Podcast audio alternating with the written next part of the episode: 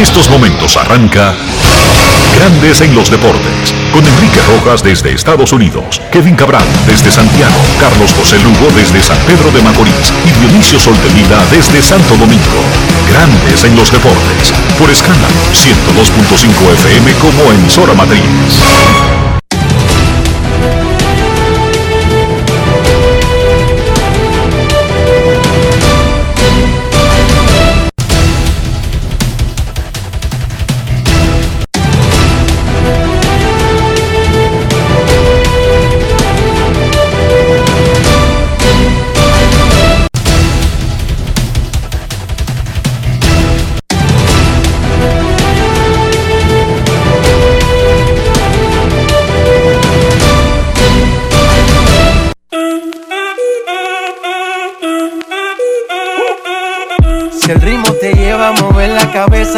Empezamos como es. Mi música no discrimina a nadie, así que vamos. Dionisio Sol de Vila, desde Santo Domingo. Mi música los tiene fuerte bailando y se baila así.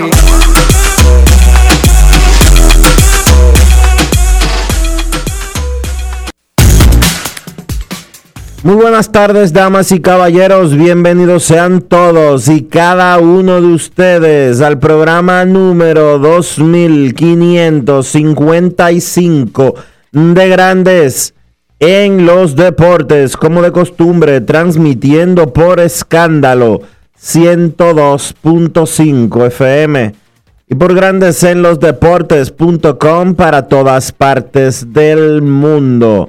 Hoy es viernes 16 de julio del año 2021 y es momento de hacer contacto con la ciudad de Orlando, en Florida, donde se encuentra el señor Enrique Rojas. a mi país, yo te invito a conocer a mi Enrique Rojas, desde Estados Unidos.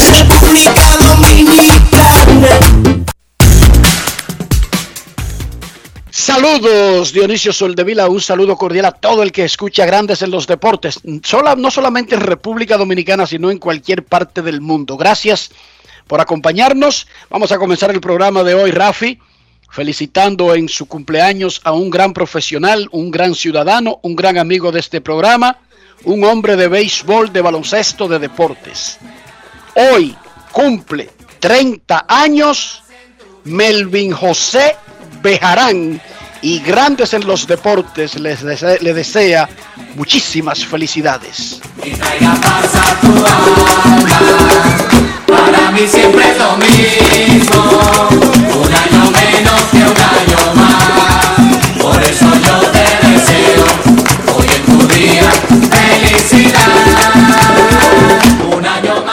Felicidades. A Melvin José Bejarán, narrador de los Leones del Escogido, relacionador público de Leones del Escogido, director de prensa del equipo dominicano que está en los Juegos Olímpicos de Béisbol, director de prensa de Pro Béisbol, un ex integrante de Grandes en los Deportes, un tremendo profesional, un tremendo colaborador y un tremendo ciudadano, un hijo ejemplar de nuestro gran amigo José Bejarán. Felicidades a Melvin.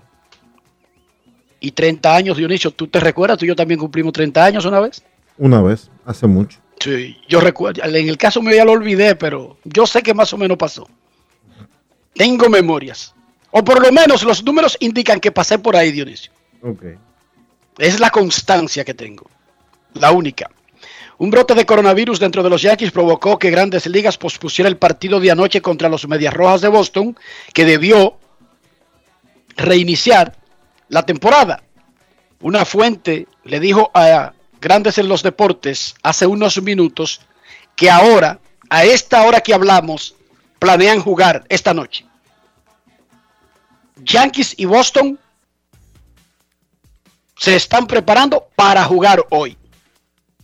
Más detalles más adelante, la decisión final, como sabemos, en la era COVID, la tiene grandes ligas y como sabemos, el COVID es un, es un fenómeno extraño que se mueve extrañamente, que funciona raramente y que no ha sido todavía bien eh, estudiado, no ha sido bien eh, descifrado por los científicos humanos. Cartelera completa en el reinicio formal de la segunda mitad de la temporada. Vladimir Guerrero Jr. y los Blue Jays juegan en casa en Buffalo contra los Rangers, mientras que Fernando Tatis y los padres visitan a los nacionales en la capital.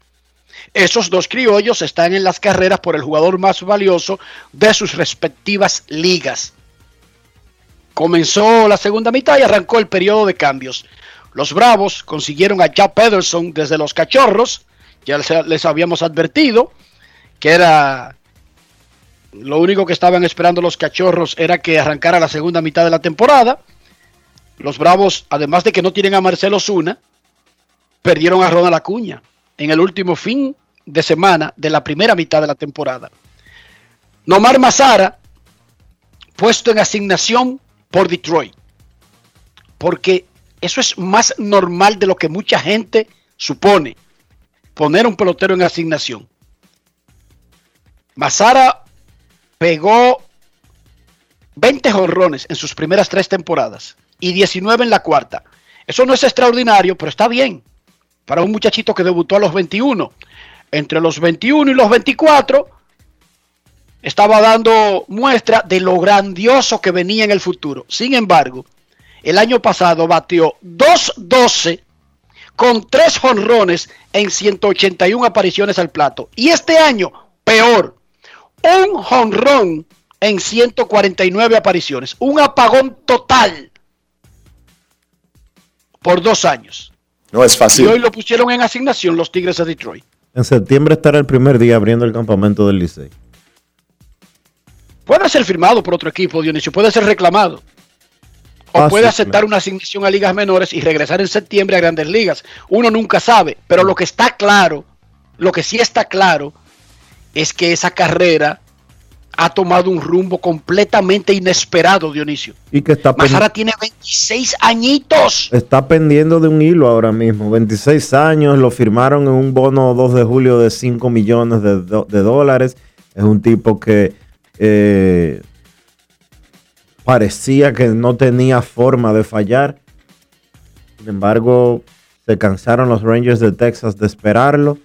Después de tres temporadas de 20 cuadrangulares, que uno decía aquí que parecían temporadas eh, aceptables, más por debajo de lo esperado para una figura como él, que tenía uh, un potencial descomunal, al menos así lo veían los eh, scouts que recomendaron su firma. Y lo que ha pasado desde el 2020 para acá, pues ya tú hablaste eh, muy claro y, expandido sobre eso. La verdad es que la carrera de Mazara, con apenas 26 años de edad, parece totalmente descarriada. Se parece mucho a lo que sucedió con Fernando Martínez. Wow. Hoy Grandes Ligas abrió la lotería para comprar tickets para el juego MLB at Field of Dreams. Grandes Ligas en el campo de los sueños. Field of Dreams es el nombre de la película de 1989 donde Kevin Costner protagoniza a Ray Kinsella, un granjero que tiene una finca de maíz y que en lugar de venderla, no está produciendo, hace un estadio de béisbol porque los fantasmas de su padre y de los Medias Blancas de Chicago, los jugadores que fueron suspendidos en 1919, le decían que le construyera un estadio, que ellos jugarían si él lo construía.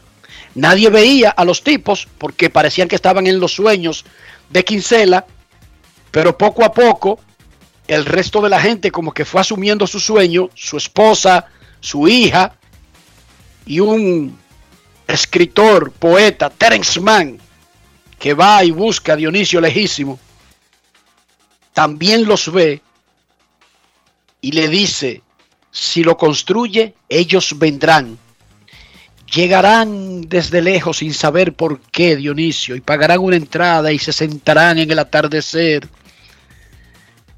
para verlos jugar. Una cosa espectacular. La película de 1989, Campo de Sueños, Grandes Ligas, construyó un estadio, oigan esto, de 8 mil fanáticos al lado del Maizal en Dallasville, donde está, donde se hizo la película, al lado del Maizal de Rey Quincela, Grandes Ligas construyó un estadio para hacer un juego de Grandes Ligas en el campo de los sueños. Se supone que para hacerlo anualmente, porque no es para hacerlo solamente este año. Era el año pasado y se canceló por el COVID. Será el primer juego de Grandes Ligas en Iowa en su historia, 12 de agosto. Los Medias Blancas de Chicago, los fantasmas que le salían a Rey Quincela, con el descalzo Jackson y compañía, contra los Yankees de Nueva York, 12 de agosto, en Dyersville, Iowa. Entonces, hoy comienza la lotería. Desde hoy hasta el 23 de julio. ¿Qué es una lotería? Usted va a entrar a un sitio, usted va a mlb.com, si es habitante de Iowa, el sistema no va a aceptar ofertas de ningún zip code que fuera del estado de Iowa, solamente exclusivo para gente de ahí. Así que si usted tiene un primo en Iowa, puede meterse en la lotería a través de él y comprar los tickets. Después del 23 de julio terminan las inscripciones y Grandes Ligas le va a avisar por correo a los que resultaron agraciados. El que resulte agraciado no es que le van a dar nada, es que va a tener chance de comprar tickets. Dos tickets y un parqueo puede comprar el agraciado. Es una lotería para ponerte en una lista de espera porque todo el mundo quiere ir a ese juego en Iowa, pero el estadio solamente tiene capacidad para 8 mil fanáticos. ¿Cómo? ¿Van a ir personas que no sean de Iowa? Claro, pero la lotería es primero para la masa principal de Iowa. Grandes Ligas se va a reservar tickets para invitados especiales y sí habrá credenciales para prensa. Limitadas, pero sí habrá credenciales. 12 de agosto será el partido de Grandes Ligas on Field of Dreams. Pero si usted no puede ir, véase la película. Campos de Sueños con Kevin Costner de protagonista. Yo creo que En la NBA, Enrique, sí. yo creo que Grandes Ligas debería de exaltar al Salón de la Fama Kevin Costner. Crear una categoría para él. Eh, hay en el Salón de la Fama hay muchísimas cosas de Kevin Costner porque esa no es la única película que ha hecho Costner de béisbol. No, Kevin Costner tiene que haber hecho como 15 películas de béisbol. No 15, pero sí tiene varias. O mira. Está el eh, clavo este por amor al juego, donde él es pitcher y tiene un juego perfecto de Detroit contra los Yankees, que a mí no me gustó mucho. No me gustó nada, de verdad. Pero no estoy diciendo que no la vean o que es malísima, sino que a mí no me gustó. Campos de Sueños es una de mis preferidas. Bull Durham es de él también. Earl Durham, sí. Hay varias. Él sale en muchas películas de béisbol. Sí, Y yo dije 15 mi por exagerado, pero son como Déjame decirte, Dionisio, esta historia. yo dije yo dije 15 por exa- porque me gusta exagerar a veces, pero son como 5. Mi primer juego de estrellas fue en 1999 en Fenway Park. Sí. Ahí el, abrió Pedro Martínez. el juego de Pedro. Ahí Grandes Ligas premió el equipo del siglo. Se hizo una elección durante todo el año y se dio un roster, no el line no, sino el equipo completo del siglo. Eran 50 peloteros, un roster de 50 peloteros. ¿Y tú sabes quién fue el maestro de ceremonia del pre-show nombrando el equipo del siglo durante las festividades del Juego de Estrellas? Kevin Costner. Sí. 1999 en el Fenway Park. Lo recuerdo como ahora. Ahí tenía 10 años de haber pasado la película The Field of Dreams. Busquen la película y para que vean el maizal de Rey Quincela, la historia de él y su padre. Hay otros personajes importantísimos, pero los principales son Rey Quincela, el granjero, y Terence Mann. Así se llama en la película el escritor que él va y busca, que lo encarna, el, el actor afroamericano que trabaja en Raíces de Kunta Quinte, ¿cómo que se llama? Amos. No. John Amos. Wow, ahora se me olvidó cómo se llama. Te lo debo, ¿no? Sí, el poderoso, el de la voz profunda con los lentes. Que es el que le dice, ellos vendrán, construyelo, rey. Vendrán sin saberlo. Vendrán de todas partes. Mañana se juega el choque 5 de la final de la NBA, empatada 2 a 2 la serie entre los Bucks de Milwaukee y los Suns de Phoenix. Algunas notas de los Juegos Olímpicos Ese es Enrique. que ya El actor es James Earl Jones. Charles Earl Jones. Ese fue una de las principales figuras de Raíces, Roots. La historia de Kunta Kinte y cómo trajeron a los esclavos a la nación americana, los traficantes de esclavos europeos, para impulsar el desarrollo del país cuando Estados Unidos se hizo una nación libre de Inglaterra. Ok, pero esa no es la historia, no voy a meterme en eso. Notas olímpicas. Crecen los casos de COVID en Tokio a días de la inauguración de los Juegos. Se dice que está en el punto más alto, Dionisio. Oye esta vaina. Qué desgracia.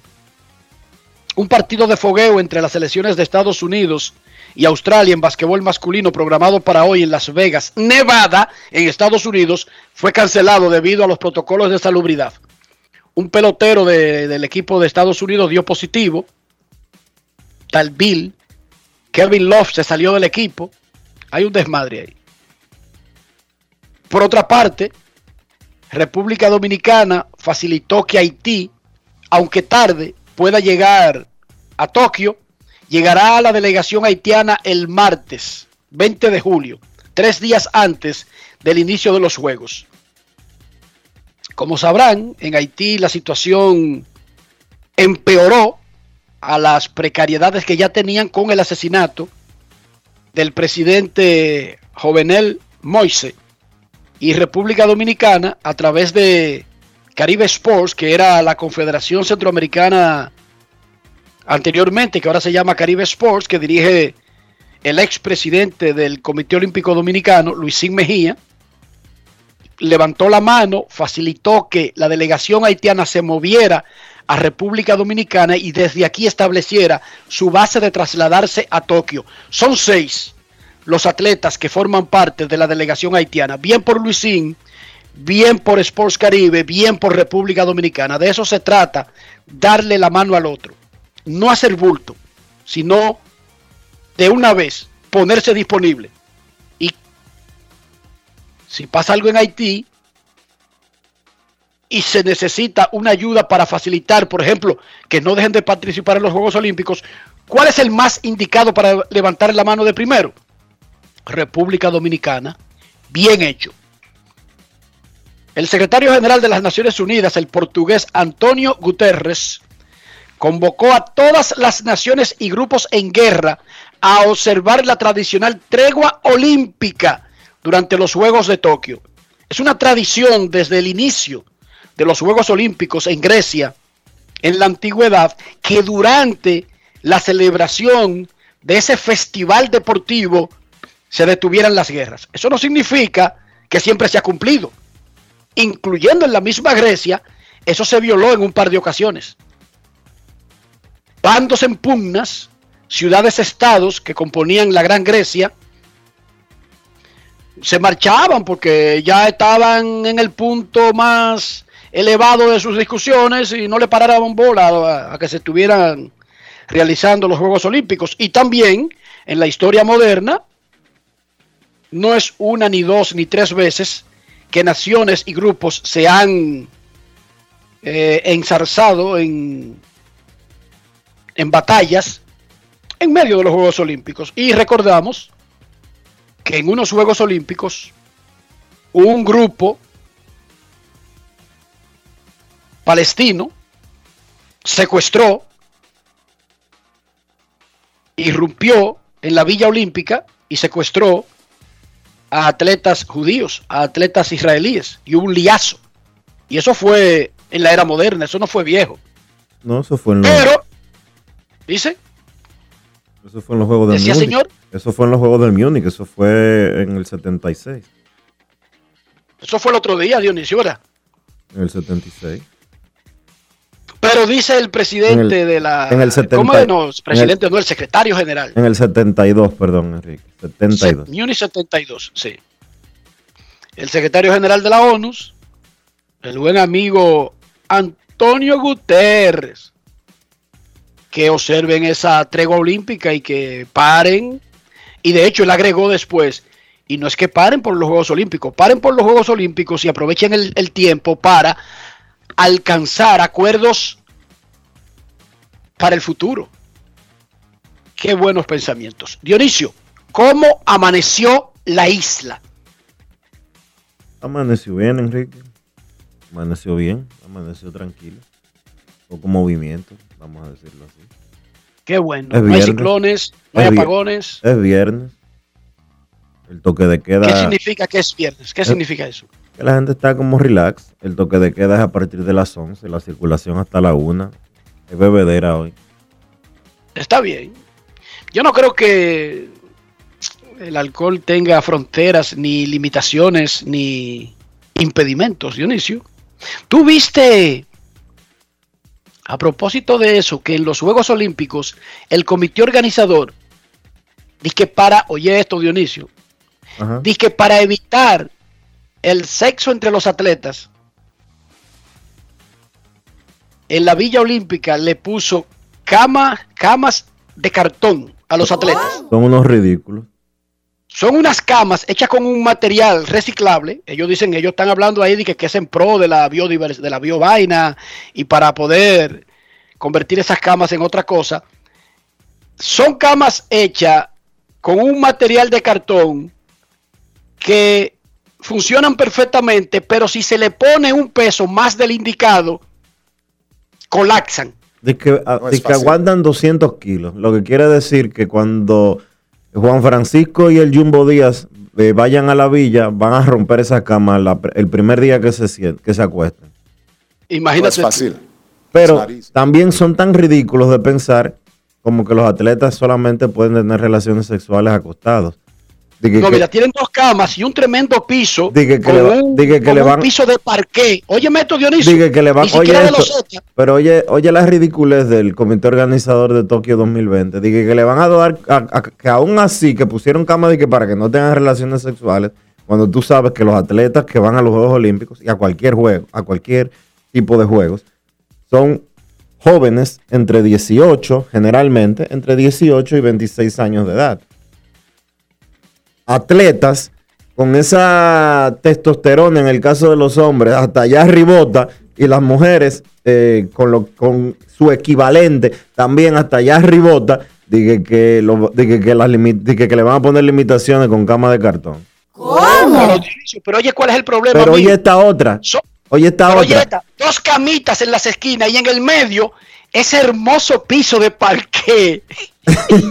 Oye, Dionisio, y la cama de cartón con unas colchas gordísimas y unos almohadones. Dionisio, oye, pero ese es el mejor escenario, el que quede en el medio. Estos tipos son unos locos. Pero, No oye, es fácil. pero oye esta que es peor.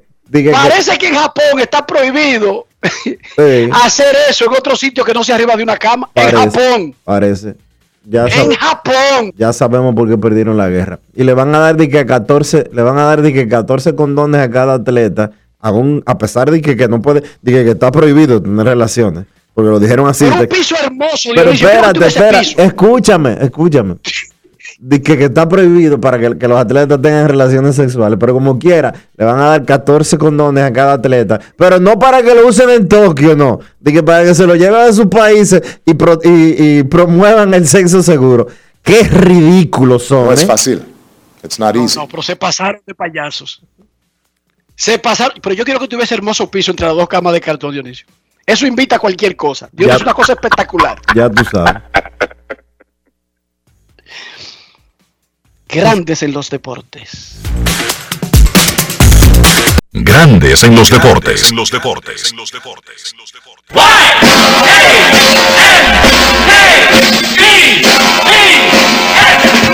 Come the Yankees. Let's get behind and cheer the Yankees. They're gonna learn to feel the Yankees.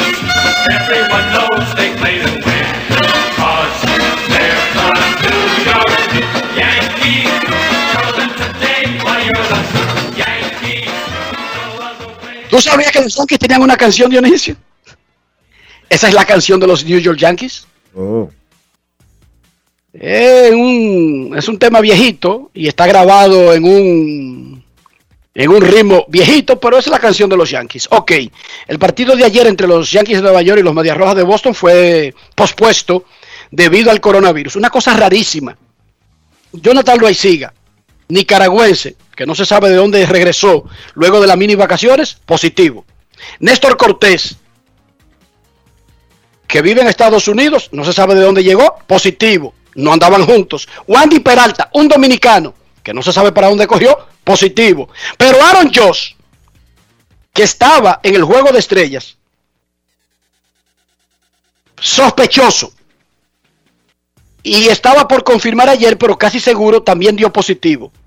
Kyle Higachioka, que no tiene nada que ver con los anteriores y que estaba en otro lugar, positivo.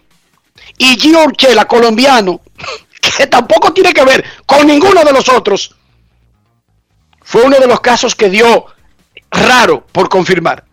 No es fácil. Extraño completamente, Raro, salvo, no son raros. salvo que ellos hayan salido a las mini vacaciones con el virus, Dionisio, porque es la única conexión entre ellos. La conexión entre ellos era que estaban juntos hasta el domingo, porque todos los equipos rompieron campamento luego de la jornada del domingo. Esa es, es la única cosa que los une, Dionisio. Que estaban juntos. Y recuerden que el virus usted lo puede incubar y no necesariamente ni dar positivo inmediatamente o dar señales. Ninguno de estos jugadores está que enfermo en una cama. No. Ellos fueron a jugar ayer. Le hacen la prueba rápida y dan positivo. Porque de eso se trata estar vacunado. Estar vacunado no es que va a quitar el coronavirus del planeta. No, es que cuando te dé, no te va a dar de gravedad. Porque tú asumes esa, tú asumes ese virus ya como parte de ti, como asumimos otros virus. Ok.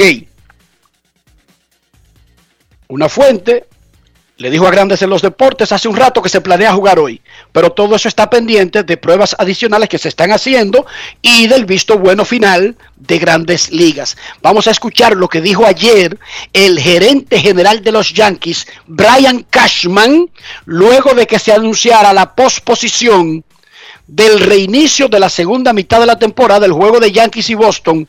Era el único de la jornada. Brian Cashman. Grandes en los deportes. En los deportes. En Grandes en los deportes. Sonidos de las redes. Lo que dice la gente en las redes sociales. It's a fluid situation that could spread and has spread to some degree. We have Estamos lidiando con una situación fluida que podría esparcirse y hasta cierto nivel ya lo ha hecho. Tenemos tres casos positivos y tres casos pendientes. Eh, les hicimos pruebas rápidas a los pendientes y todos ellos salieron positivos en varias ocasiones. Así que vamos a esperar las pruebas de laboratorio para ya tomar una decisión final, pero asumimos que también saldrán positivas, así que eso llevaría el total a seis. Todavía no estamos en seis, estamos en tres confirmados y ellos son Loisiga, Néstor Cortés y Wandy Peralta.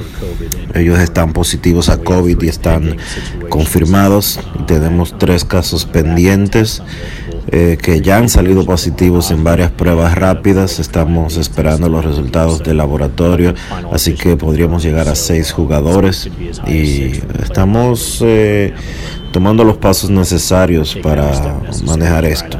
De los conocidos positivos que anuncié entre Peralta, Loaiziga y Cortés, eh, dos de ellos tenían la vacuna Johnson Johnson y otro tenía una vacuna de dos dosis, eh, me parece que era la Pfizer.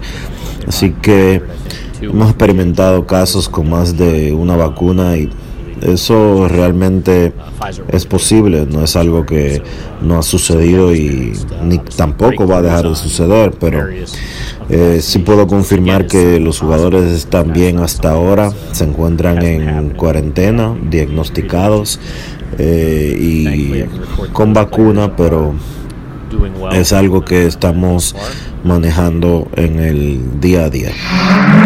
Sonidos de las redes. Lo que dice la gente en las redes sociales. Grandes en los deportes. Dionisio, uno cree que con dos años escuchando teorías y teorías y descubrimientos, uno como que más o menos debería saber algo del coronavirus, pero la realidad es que no sabemos nada. Este dato, a todos los jugadores que estaban en el juego de estrellas le hicieron pruebas dos días. Todos dieron negativo. Repito, a todos los jugadores que estaban en el juego de estrellas le hicieron pruebas y todos dieron negativo. ¿Qué te parece?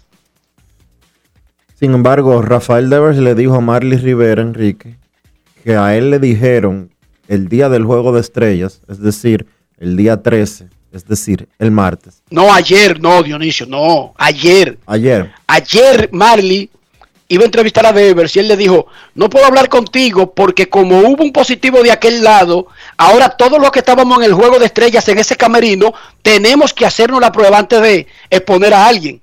Ok. Que es lo lógico. Sí, sí. Y, y no solamente a él, a Bogas, a JD y a todos los que estaban en el juego de estrellas, Dionisio, se lo dijeron. Eso fue lo que él le dijo. Exacto, sí. Pero ellos dieron negativos todos en las pruebas que se hicieron el lunes y el martes en el juego de estrellas. Por eso Aaron Josh escoltó a la viuda de Hank Aaron, una señora de qué, de cuánto Dionisio, 80 años, Por lo menos. en el homenaje que se hizo antes del juego. Freddy Freeman y Aaron Josh llevaron a la señora al plato en la ceremonia Dionisio. Está fuerte que esa señora se vaya a enfermar de COVID. ¿Tú te imaginas? entiende el punto, pero cuando hicieron eso, lo hicieron con peloteros que habían sido examinados y dado negativo, Dionisio. Claro, claro. A eso es que me refiero, que no sabemos nada del COVID todavía.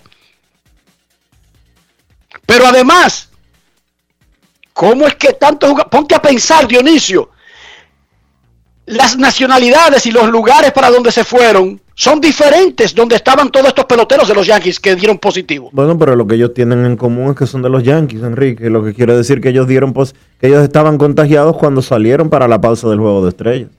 A eso me refiero, pero, da- pero Josh, Gary Cole y Harold Chapman dan negativo en el juego de estrellas. Parece que todavía el COVID o no había madurado, o como se llame, el proceso para aparecer, ¿entiende? Bueno, lo que sí, lo Pero, que- pero tú entendiste, ¿verdad? sí te entendí. Lo que sí es, lo que sí es seguro, de acuerdo a lo que decía Brian Cashman, es que hay tres de esos que estaban en el juego de estrellas que dieron positivo a pruebas rápidas y lo están sometiendo y están esperando los resultados de la prueba. No, Gary Cole no dio positivo. De los que estaban en el juego de estrellas, solamente Josh mencionaron. Para eso, lo, oye, oye la bonita. De los que estaban en el juego de estrellas, el único mencionado es Aaron Josh, Dionisio. Y Chapman Los otros no estaban en juego de estrellas. Los que él mencionó, ni Wandy Peralta, ni Loaiziga, Pero hay ni seis- el reporte que tenemos nosotros de Gio Urchela, Pero, ni, Enrique. ni Wandy Peralta, Enrique, ni... Dígame. Hay seis positivos. Cariño, te estoy diciendo los nombres. Oye los nombres. Oye los nombres.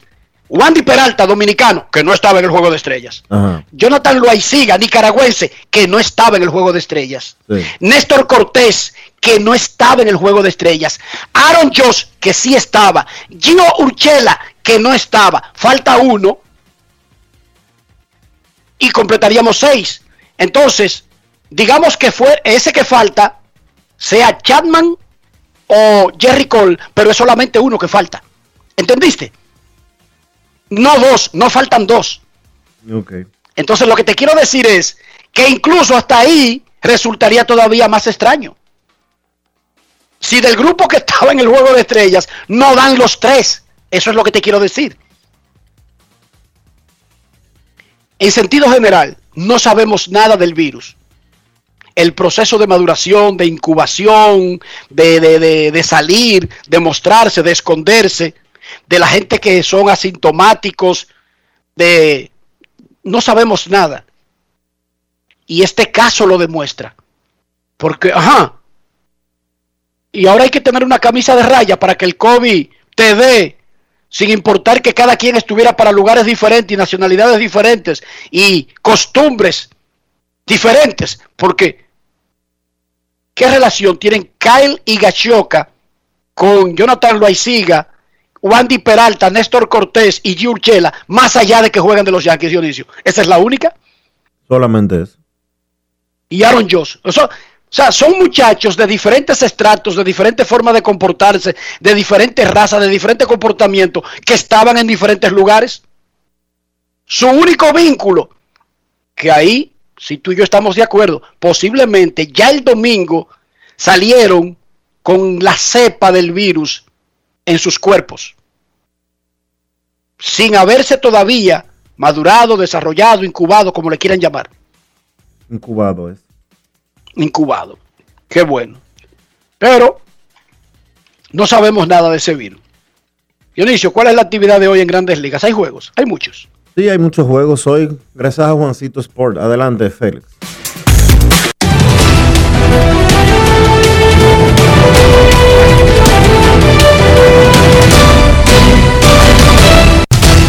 Juancito Sport, de una banca para fans, te informa que a las 2 y 10 los mellizos estarán en Detroit.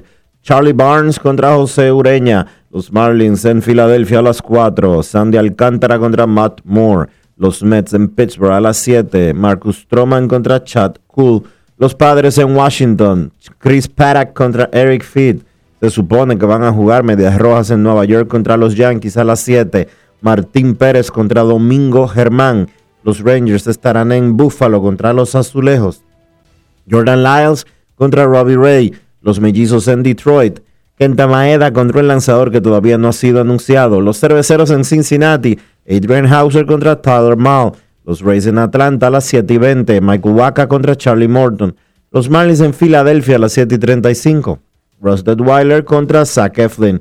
Los Orioles en Kansas a las 8. Keegan Aiken contra Danny Duffy. Los Astros en Chicago contra los Medias Blancas. Lance McCullers Jr. contra Dylan Cease. Los Gigantes en San Luis. Kevin Gossman contra Adam Wainwright. Los Dodgers en Colorado a las 8 y 40. Julio Urias contra Antonio Sensatela. Los Marineros en Anaheim a las 9 y 38. Chris Flexen contra Andrew Heaney. Los Cubs en Arizona a las 9 y 40. Carl Hendricks contra Madison Baumgartner. Y los Indios en Oakland. El Eli Morgan contra Chris Bassett.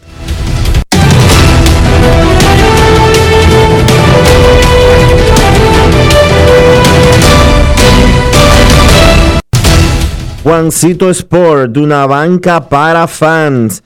La banca de mayor prestigio en todo el país, donde cobras tu ticket ganador al instante.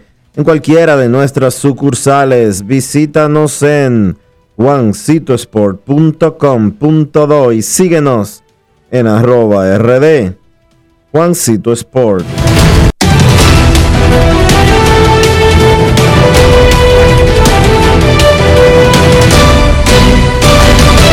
Grandes en los deportes. Con el reinicio de la temporada, Vladimir Guerrero Jr. y Fernando Tatis van detrás de mantener el ritmo de pelear. El jugador más valioso todavía faltan tres meses de temporada. En el caso de Vladimir ha sido el mejor bateador del béisbol. En la primera mitad de la temporada bateando 3.32 con 28 honrones, 17 dobles, 73 impulsadas, 52 boletos. Tiene un OVP de 4.30, líder. Tiene un OPS de 1089, líder. 105 hits entre los líderes, entre los líderes de anotadas también. Temporadón para Vladimir Guerrero Jr., quien conversó con Omar Guzmán durante la alfombra roja del Juego de Estrellas. Escuchemos a Omar Guzmán con Vladimir Guerrero Jr. Grandes en los deportes. En los deportes. Vlad, ustedes van al mismo joyero, yo la misma cadena, Nelson Cruz, tú, Fernando Tati. Explícame ese flow. Nelson, Nelson es que. Esa es la moda. No te vayas, no te vayas. Esa es la moda, esa es la moda, tú sabes. Y, y estamos bien. La usé nada más para hoy porque no me gusta usarla para jugar ni, ni- ni para una actividad así. Hay unos tipos medio impertinentes. A mí me dijeron que, que la estaban alquilando la cadena. Al, pa- al parecer, porque aquí todo el mundo tiene cadena gorda. Brady, para ti, ¿qué tanto significa este momento? Bueno, para mí, bastante, ¿sabes? Yo venía con mi papá chiquito y ahora tú estás aquí. Eh, eh, él, él, él como fanático, sabes, uno se siente bastante bien. ¿Tú te soñabas que esto iba a llegar tan rápido? Eh, eso es lo, lo que yo, lo que uno, cada uno de nosotros estaba trabajando para que eso llegara rápido y gracias a Dios pudo llegar, pudo llegar rápido. Tú llegas en medio de un cambio generacional. Aquí está tú, está Juan Soto, está Tati Junior, está Rafael Dever, está tu compadrito, Teoscar. Muchos jugadores en su primer juego de estrella. Sí, ya lo sabes, ¿sabes? Y, y nos sentimos contentos, ¿me entiendes? Y con, con, con peloteros como Nelson Cruz, que, que tiene- me vio a mi chiquito y ahora está conmigo, tú ¿sabes? Uno se siente bien, bien contento de estar el mismo clujado con él. Oye, Vladi, yo sé que ustedes los peloteros son profesionales y no les gusta como meterse para hondo en términos de estadística y proyecciones.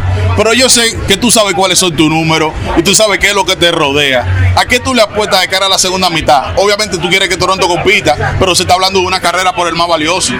Bueno, tú sabes que si, si de competir, tú sabes que si uno compite va a venir, va a venir la buena cosa, ¿me entiendes? Eso es lo único que trato de hacer, competir y tratar de hacer la cosa bien.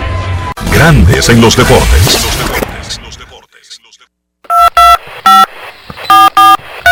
No quiero llamada depresiva. No quiero llamada depresiva. Está clara. Cero llamada depresiva. No quiero a nadie que me sofoque la vida. 809-381-1025, grandes en los deportes, por escándalo 102.5 FM. Estos carajitos son frescos, Dionisio. Sí. Dije, Nelson Cruz me vio chiquito y ahora jugamos juntos.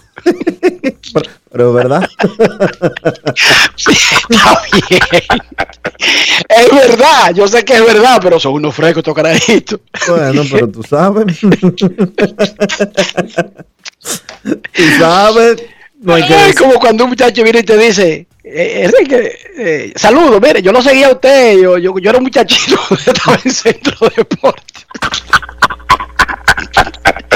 yo lo miro y me pregunto, ¿qué es lo que él cree que me está dando? ¿Un elogio o qué?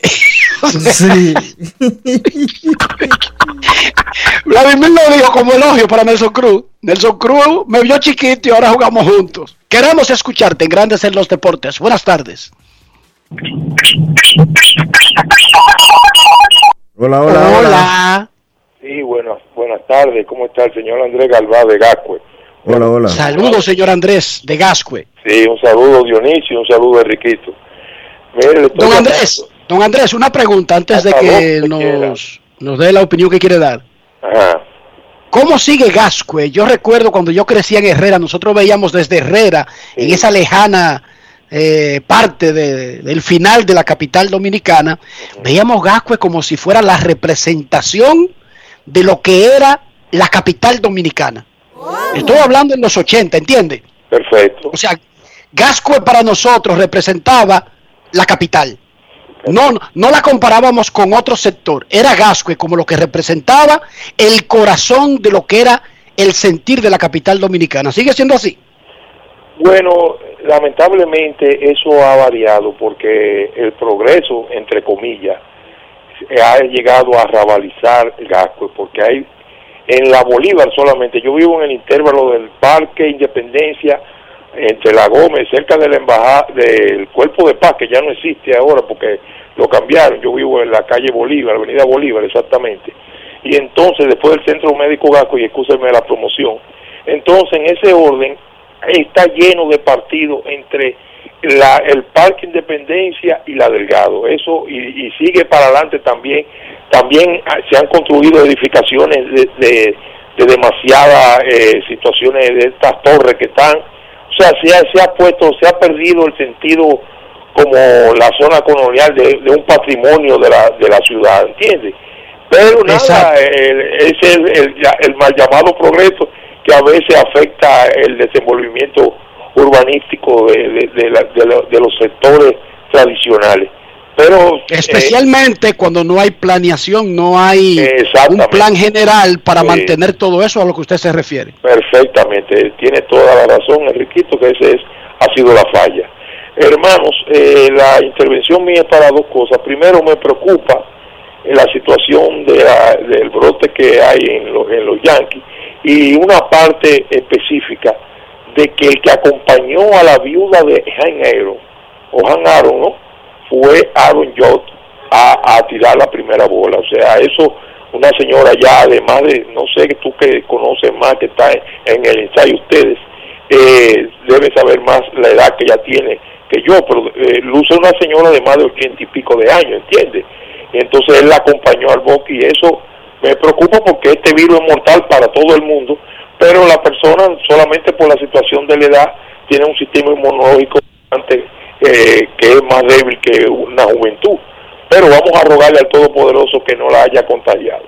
Y lo otro sobre la parte que ustedes dicen de que eh, Vladimir eh, quiso pues, tirarle un piropo a Ernesto Cruz, pero dice, yo vi esta entrevista durante el Juego de Estrellas, él dijo que también Nelson Cruz desde que lo ve le, le dice, yo te vi chiquito y mira aquí estamos juntos, o sea, que Nelson Cruz también se da su bombo con eso. Así que gracias por escucharme muchachos y tengan un buenas tardes. Muchísimas gracias, don Andrés. Gracias por su llamada. Mire, Billy Sober Williams, eh, rebautizada como Billy Aaron cuando se casó con el martillo, nació el 16 de octubre de 1936. Tiene 85, no, va a cumplir 85 el 16 de octubre.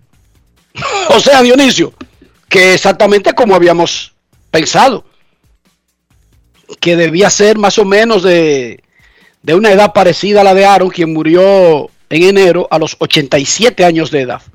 Son de la misma generación. Ahora, déjame decirte, Dionisio, ella luce muy, bien. en forma Muy bien. para la edad que tiene. Sí, muy bien. Yo incluso pensé, pero porque yo lo había visto muchísimas actividades, porque Hank Aaron anualmente, solamente por la entrega del premio Aaron, para decir una, una, una actividad, estaba entre los periodistas en cada serie mundial. O sea, uno lo veía, además de todos los otros homenajes que se le hacen. Y esa señora siempre ha estado en esos eventos. Y yo pensé desde el principio que era quizás una segunda esposa o que ella era muy jovencita cuando se casó con él. Y no, tres años, Dionisio, de diferencia. Eso es correcto. 85 va a cumplir ella y él tenía 87 y él murió en enero de este año. ¿sabes? Queremos escucharte en Grandes en los Deportes. Buenas tardes. Hola, hola, hola. Buenas. Buenas. Sí, eh, una, una pregunta. Yo estaba viendo juego de estrellas y tú sabes que cuando gana el más valioso le regalan un vehículo, ponen una camioneta y un vehículo y yo no vi eso. Este año no lo dieron. Eh, yo no estoy tan seguro, no sé si porque es que hay una marca, la Chevrolet patrocina grandes ligas y es la que da esos premios. No sé si fue que se lo dieron, pero no se lo entregaron en el mismo escenario, aunque en la Serie Mundial viene el carro y se lo dan ahí, pero como estamos en era COVID, Dionisio, quizás se lo mandan a su casa o él lo va a buscar a un concesionario. Yo sé que Chevrolet era el patrocinador del premio, lo dijeron. Pero, le dan, una- le dan un vehículo del año. Es cierto que no presentaron la camioneta, eso es verdad. Gracias por su llamada, pero posiblemente muchas cosas han cambiado. Tú mencionabas ayer que producto del coronavirus no tendremos la tradicional entrega de medallas como siempre ha sido en los Olímpicos, Dionisio. Ni siquiera. Exacto. Va a haber una bandeja con unos guantes y se la van a dar al tipo, toma y póntela cuando tú, póntela tú mismo, lo que sea, whatever. Estamos en una era diferente. Ahora, un pelotero de grandes ligas no le para mucha bola a eso, dije, del carro. No. Nosotros los periodistas sí, que se nos salen los ojos. Pero hay que recordar que el salario mínimo de grandes ligas son 600 mil dólares, pero además, tú por ser pelotero de grandes ligas, va a un concesionario y por poner un post en Instagram o un anuncio o decir, este es el mejor dealer del mundo, ya te lo lleva gratis. ¿Cómo? Sí, así mismo. sin bulto. Es más, usted tiene que buscarle dos camionetas del año de esa marca a Fernando Tati para poder cubrir la cuota que él cobra por poner un post en Instagram. Con una sola no le da al dueño del dealer. No es fácil. Eso es correcto. Eso es correcto. Queremos escucharte en Grandes en los Deportes. Última llamada antes de la pausa. Buenas tardes, muchachones. A Cristiano Ronaldo con carro, usted tiene que darle como 10 Lamborghini para poner un post en Instagram. Eh, Dionisio, Cristiano anda cobrando como 10 millones de dólares por poner un post de cualquier empresa en Instagram, Dionisio. Eh, saludos, señor. ¿Cómo está? Dígame, ¿en qué le puedo ayudar? saludos, Enrique. Enrique, eh, yo quería que tú me analizaras un poquito, ahí no, no, si quieres no abunda mucho, pero si Vladimir Guerrero Jr., eh, con esa pelea con Otani que tiene para jugar más valioso, por lo menos gana la triple corona y sigue eh, eh, liderando casi todo lo, lo, lo- el, el líder en porcentaje de bateo, líder en OPS, ¿cómo tú crees que sería la pelea al final de la temporada? Lo escucho y muchas gracias. O- Otani el más valioso. No, pero no te vayas. Estamos asumiendo que Vladimir sigue igual y que Otani sigue igual, ¿verdad? Sí, él dijo que, que triple corona para todo Vladimir. sigue igual, todo sigue igual, aumentan los volúmenes, Dionisio, pero en la misma proporción, ¿sí o no? Vladimir batearía, batearía 3.32, tiene 28, daría como 45 jonrones, ¿verdad, Dionisio? Sí. Eh, no, más, más, Como más. 50 honrones, 50 y pico. Daría 50, remolcaría 140 carreras y sería líder de OPS, de OVP. Y bueno, Otani daría, rompería el récord de jonrones en una temporada en la Liga Americana, que es de 61, que lo tiene Roger Maris. Remolcaría 130 carreras, abriría 26 juegos y poncharía alrededor de 150 bateadores. ¿Qué te parece? Señores, miren, ya lo hemos dicho aquí en Grandes de los Deportes en múltiples ocasiones. Pero escuchaste, ¿verdad? Sí, la única forma de que Shohei Otani no sea electo jugador más valioso en la temporada del 2021 es si en su próximo partido, el de hoy, No, que deje de jugar. Que deje de jugar el- el- lo que resta del año. si en el próximo partido, que es el de hoy, sufre una lesión y no juega más.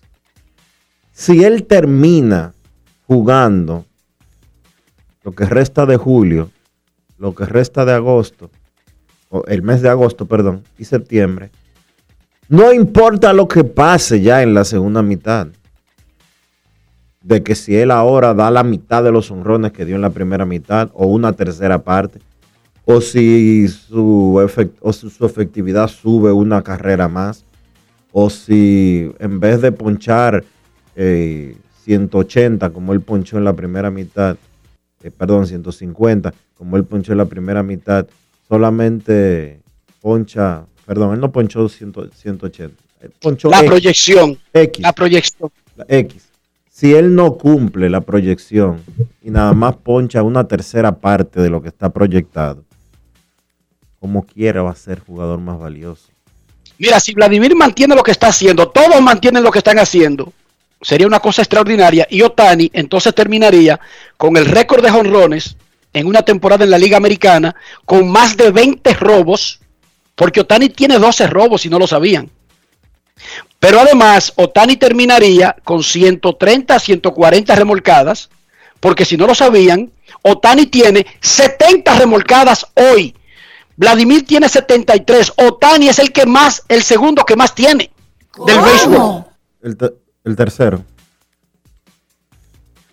El tercero, espérate, sí, sí, porque está Devers con 72. Otani tiene 70 remolcadas y 33 honrones y 12 robos, más los números como pitchers. Si los dos se mantienen, y no habría por qué creer que uno se mantendría y el otro no, eso no tiene como mucho asidero. Pero si los, los todos se mantienen más o menos en los mismos términos y solamente bajan el porcentaje del cansancio que es para todos, como quiera sería poco probable que Otani perdiera el MVP. Señores, No que es no, fácil. no nos volvamos locos. Otani tiene 33 honrones. Si él da 20 más, son 53. Son 53. Él tiene 70 remolcadas. Si, repol- si, remue- si remolca 50 más, va a terminar con 120.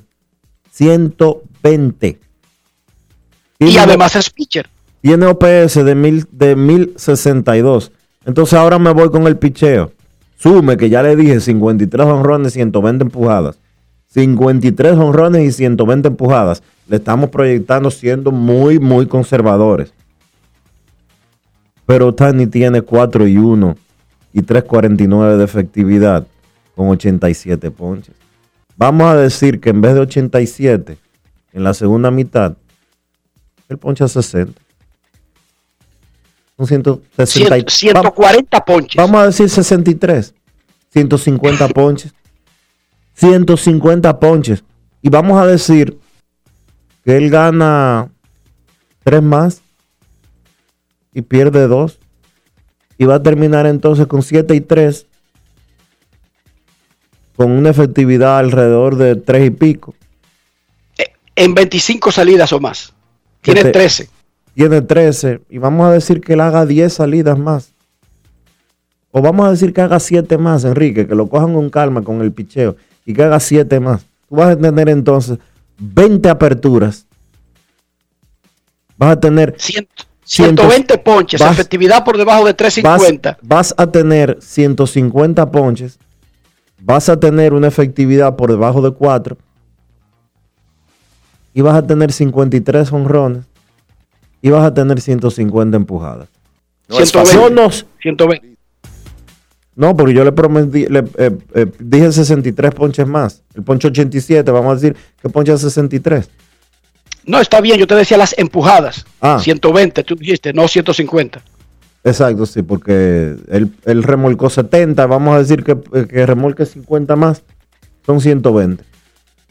Y de verdad hay forma de pensar de que un, pi- de que un pitcher o un jugador combine esas dos cosas y no va a ser el jugador más valioso. Los angelinos podrán no ganar un partido más en la temporada, exceptuando los que el pitcher. Eso, eso es irrelevante para el premio. Sí, pero que la gente siempre dice, más valioso un equipo sotanero. Aunque está demostrado que eso no importa porque ya ha habido eh, jugadores de equipos sotaneros, siempre la gente como que lo trae a colación.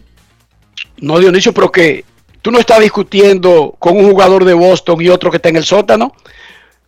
Toronto tiene 45 ganados, 42 perdidos y está a 8 juegos del primer lugar.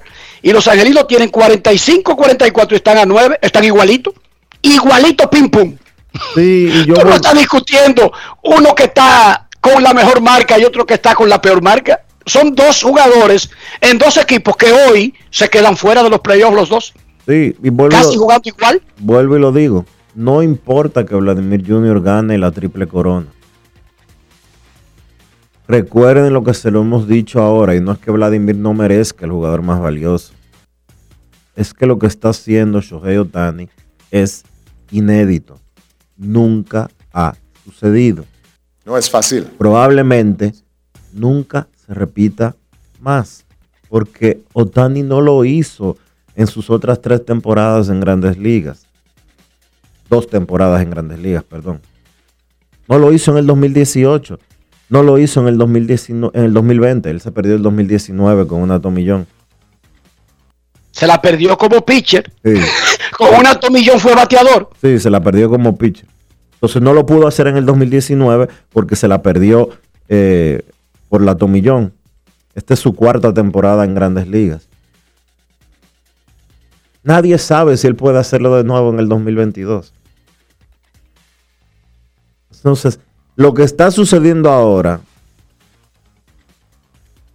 en casi 130 50 años, años. 130 años que se ha jugado pelota, nunca se ha hecho. Han pasado más de 10 mil peloteros por grandes ligas. 20 mil. 20 mil, gracias Enrique. 20 mil peloteros en grandes ligas y nunca se ha hecho. Entonces, de verdad, de verdad, ¿usted cree que una triple corona va a evitar que Shohei Otani gane el Es jugador que más- no hay triple corona de mantenerse las proyecciones también. Pero olvídate- Porque el líder de jonrones es Otani. Olvídate que no se mantengan. Olvídate que Vladimir, que él baje por el cansancio combinado de pichar y de, y de batear. Y vamos a olvidarnos de que vamos a pensar que sí, que Vladimir le pasen jonrones. Y se queda con las empujadas y se queda con el promedio de bateo. Y que Otani termina dando 53 honrones y empujando 120 carreras y bateando 280, no va a perder el jugador más valioso. No hay forma. No es fácil. Grande, grandes en los deportes. Pausa. Grandes en los deportes. En los deportes. En Banreservas apoyamos la voluntad de quienes generan cambios para escribir nuevas historias. Por eso en 1979 nace el voluntariado Banreservas, que realiza acciones de sostenibilidad y solidaridad que mejoran la calidad de vida de miles de familias vulnerables, llevándoles dignidad y esperanza. Banreservas, 80 años siendo el banco de todos los dominicanos. Cada día es una oportunidad de probar algo nuevo. Atrévete a hacerlo y descubre el lado más rico y natural de todas tus recetas con avena americana. Avena 100% natural con la que podrás darle a todo tu día la energía y nutrición que tanto necesitas. Búscala ahora y empieza hoy mismo una vida más natural. Avena americana, 100% natural, 100% avena. Ministerio de Industria, Comercio y Pymes celebramos la obtención de la certificación ISO 9001-2015, una apuesta seria a la calidad, incorporando estándares internacionales en nuestros procesos que elevan el valor del servicio público. Estamos dando pasos históricos hacia la transparencia y la eficiencia. Definitivamente, en el Ministerio de Industria, Comercio y Pymes estamos cambiando.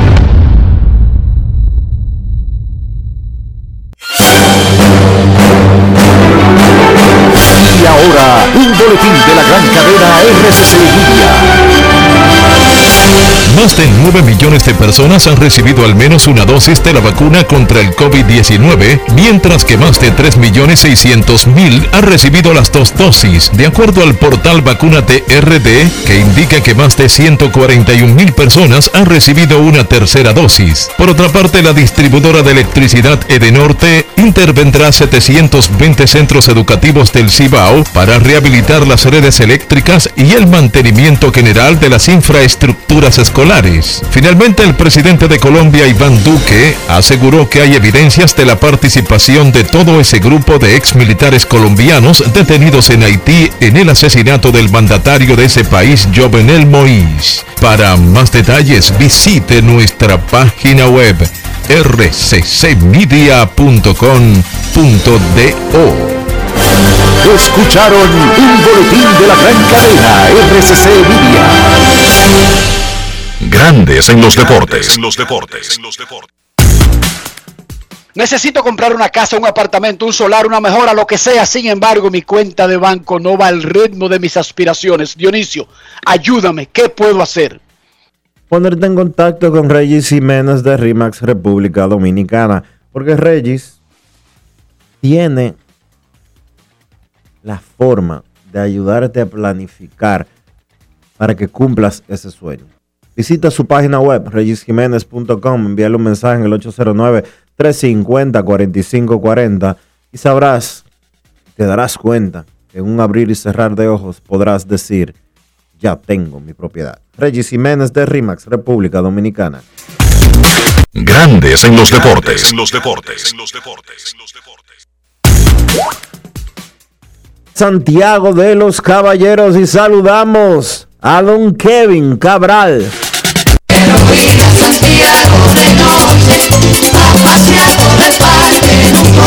Kevin Cabral, desde Santiago.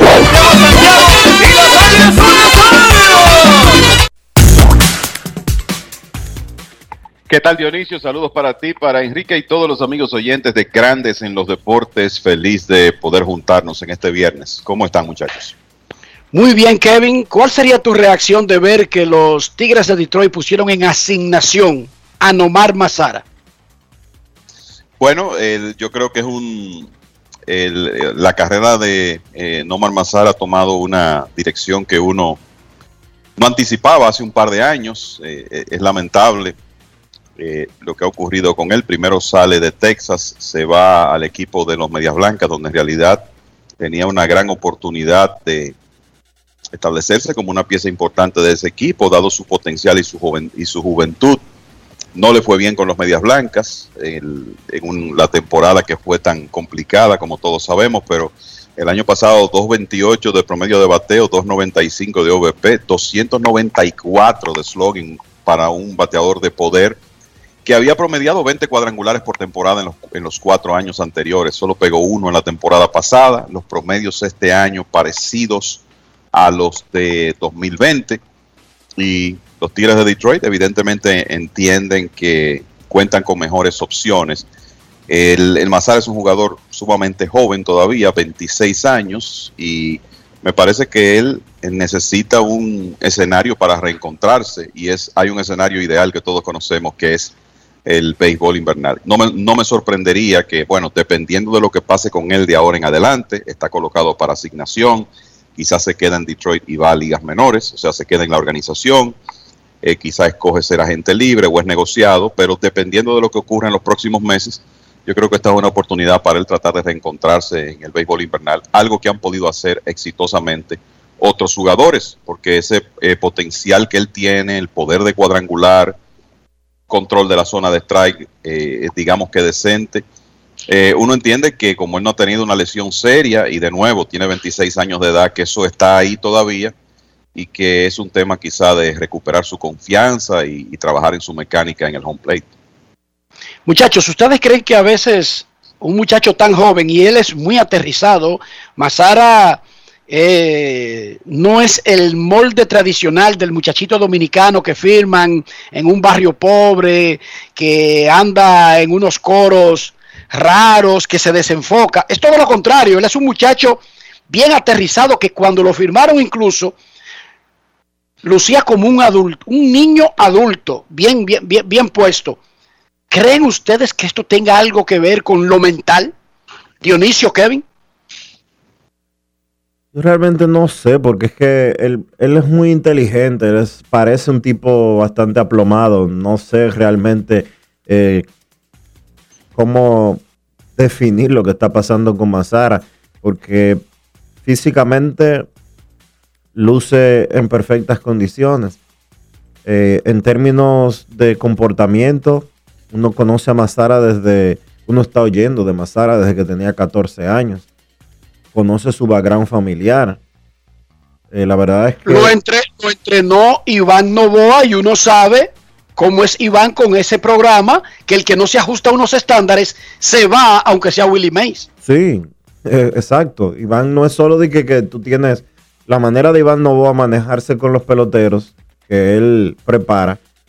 No es que, solamente tener talento, tiene que tener un tipo de comportamiento específico, si no lo saca, aún, como tú bien dices, aún teniendo, aún teniendo el talento. Y Mazara completó todo lo que tenía que completar en el programa de Iván Novoa. Entonces, eh, no me atrevería a especular porque la verdad es que para mí, con, el, con lo poco que sé, que es por verlo eh, desarrollándose a través del tiempo y en las grandes ligas, no me atrevería a especular, pero no parecería como que a él, como que él tiene un problema de comportamiento, ni como que tiene un problema de que no se, de que no entrena duro, ni de que le falta algo. De verdad, no sería para mí eh, un invento decir algo eh, contrario a lo que estoy manifestando.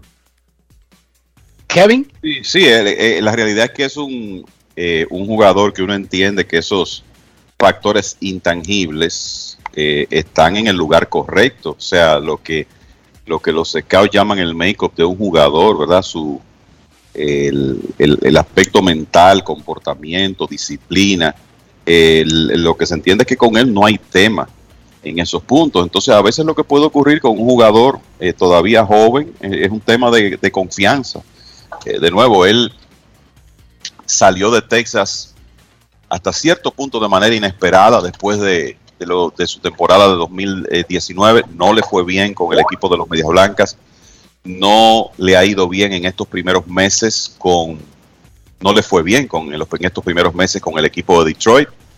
Y a veces el, el tema confianza es importante. Y por eso cuando Jeremy Mercedes, por ejemplo, fue enviado a ligas menores, entendimos que fue lo correcto porque a veces tú lo que quieres es que un jugador eh, joven, en el caso de Mazara inclusive más joven que, que Mercedes, tenga la oportunidad de ir a un ambiente sin presión, donde se le haga más fácil tener éxito y recuperar esa confianza. Y a mí me parece que por ahí podría estar la clave para, para Nomar Mazara. Eh, creo que es importante que él esté jugando en algún escenario, ya sea con el equipo AAA de, de Detroit o con, en grandes ligas con otro equipo, y que quizá pueda complementar eso con un trabajo en el béisbol invernal, porque creo que todavía esa es una carrera que perfectamente se puede rescatar. En el juego de estrellas estaba entre todos esos estelares Gregory Soto, un dominicano de Detroit, y mucha gente dijo, ¿what? ¿Quién? O sea, porque estamos hablando del juego de estrellas, no porque no conozcan que él lanza con los Tigres de Detroit. Antes de escuchar algo de Gregory Soto, Kevin, ¿quién es Gregory Soto, el pitcher, el relevista de los Tigres? Bueno, el, lanzador zurdo, que en realidad tiene, tiene un brazo especial y eso lo hemos visto aquí en la Liga Dominicana con las Águilas y también con el equipo de Detroit. Cuando escogimos a Gregory Soto en el sorteo de novatos hace unos años, la interrogante era, bueno, con lo cotizado que él está y con el potencial que tiene el muchacho, hasta qué punto va a tener la oportunidad de lanzar béisbol invernal. Eh, sin embargo, se corrió ese riesgo en, en, el caso de ese sorteo. En ese momento Soto estaba abriendo juegos en ligas menores con los Tigres de, de Detroit porque eh, se entendía que él como lanzador zurdo, brazo de poder, con cierto tema de descontrol, iba a tener la oportunidad de en algún momento lanzar béisbol invernal. Y es lo que ha ocurrido en los dos últimos años. Este es un hombre que se acerca a las 100 millas por hora con su bola rápida y tiene un tremendo slider. Y cuando él está en la zona de strike, cuando su comando eh, está bien, puede ser cerrador para mí de, de, cualquier equipo de grandes ligas. Pero él tiene que seguir trabajando en eso. Eh, por ejemplo, este año tiene una proporción de poco más de 5 bases por bolas por cada 9 entradas, 9 wild pitches por esa, esa tendencia de control. Pero a pesar de todos esos boletos, tiene un promedio de carreras limpias de 3.00, 7 salvamentos y una proporción de casi 11 ponches por cada nueve entradas. Ese es un zurdo que con lo que ha enseñado y teniendo 26 años de edad, cualquier equipo quisiera tenerlo en su roster. Y por lo que hizo en la primera mitad, en un equipo que en realidad no tenía muchos jugadores de actuación destacada, eh, para ir al juego de estrellas, pues él tuvo esa oportunidad de estar en Colorado. Vamos a escuchar qué dijo Gregory Soto para Grandes en los Deportes. Desde el juego de estrellas, luego de una conversación de Soto eh, con el señor Enrique Rojas. Grandes en los deportes. En los deportes. En los deportes. Gregory, estar en, en el juego de estrellas no siempre es algo que se puede planear. En tu caso, ¿cuándo tú comenzaste a soñar con la posibilidad de que podía estar aquí? Bueno, en verdad, ya cuando estaba entrando el mes de junio, a mediados de junio, que yo vi, ¿sabes? Estaba viendo cómo estaba pichando, mi efectividad y eso. Yo me puse en mi mente, bueno, yo voy a seguir, ¿sabes? Metiendo mano para con, si me dan la oportunidad, voy bien, pero, ¿sabes? Voy a tratar de llegar con mi numerito bien al juego estrella que si no me seleccionan, no sea porque no tuve los números, ¿sabes? Y ahí a mediados de junio me, me, fui dando cuenta. ¿Y cuando te dan la noticia de que eres un miembro del, de la escuadra de la Liga Americana? Bueno, ahí ¿sabes? estaba un poco nervioso, estaba nervioso al principio porque estaban diciendo varios nombres, ¿sabes? De lo que estaba yendo bien. Ya dijeron tres nombres, después dijeron el mío. Cuando dijeron el mío, yo el corazón se me aceleró, ¿sabes? Porque es algo que uno de pequeño sueña, ¿sabes? De pequeño yo he visto mucho béisbol y ve todo el mundo, todos los muchachos, un juego de estrellas, honrón derby y poder tener la, la, oportunidad hoy en día compartir con todo ello es algo que en verdad no tiene precio. Y cuando tú vuelvas ahora de, de Denver y entre al clubhouse de los Tigres, le va a decir a Miguel Cabrera, pónganse en su sitio que llegó el que estaba en el juego de estrellas. Pero no, sabes que Miguel es muy chelchoso, yo se lo digo, Miguel lo va a coger a chelcha. El, Miguel es tremendo ser humano. Miguel yo le puedo decir cualquier cosa y es lo que se va a reír. ¿Tus compañeros qué dicen de, de este logro? Bueno, muy contento, muy contento porque ellos saben lo mucho que uno trabaja, sabe que uno se faja, que esto es, quizás muchas personas lo vean como, ah, ok, es algo fácil para él, pero ellos no saben lo que influye ¿sabes? Después que uno cruza al terreno, los, los sacrificios y que, ¿sabes? Dios está pagando dividendos. Segunda mitad de la temporada, este, este calendario es demasiado largo, te falta casi el mismo tramo que comenzamos desde abril. ¿Cómo está preparado para esa parte del año? Bueno, ahora mismo estoy más ready que la primera mitad. Ahora mismo me siento mejor. Ayer fue mi última salida, tuve, me dieron un par de hits, pero ahora mismo me siento mejor y ahora al venir a vivir esta, esta experiencia ya voy más enfocado ahora, ¿sabes? Para terminar fuerte, que esto no me desenfoque. Grandes en los deportes. Felicidades a Gregory Soto, muchísimas felicidades. Nuestros carros son extensiones de nosotros mismos para que la gente no tenga una mala opinión de nosotros cuando ve el estado de nuestro carro. Dionisio, ¿qué debemos hacer? Utilizar los productos Lubristar, porque Lubristar tiene lo que tú necesitas. ¿Para qué? Para mantener tu carro siempre en óptimas condiciones, que siempre se vea limpio, que siempre se vea bonito. Lubristar, de importadora Trébol. Grandes en los deportes. Los Yankees y los Medias Rojas planean jugar en el día de hoy, es la información que tenemos. Cualquier cosa, de todas maneras, hay que esperar a que lo anuncie la oficina del comisionado Kevin Cabral. Así es, y bueno, aparte de la expectativa de la serie, que es importantísima, ya estos juegos intradivisión comienzan a cobrar mayor importancia eh, a medida que el tiempo de temporada se acorta. Y bueno, eh, los Yankees y los Medias Rojas antes de la suspensión por COVID ayer estaban pautados para enfrentarse en ocho de sus primeros 10 enfrentamientos post juego de estrellas. Ahora podrían ser siete de nueve si se juega hoy. Se puede llevar a cabo el resto de la serie y hay que ver también para cuándo se reasignaría el, partido de ayer.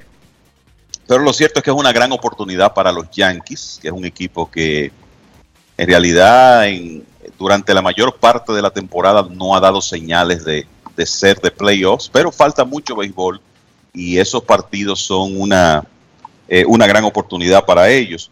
En algún momento en la serie, quizá hoy mismo vamos a ver a Jaren Duran hacer su debut eh, con el equipo de Boston. Se sabía que eso estaba dentro de lo posible durante la temporada, que Durán ya llegara a grandes ligas.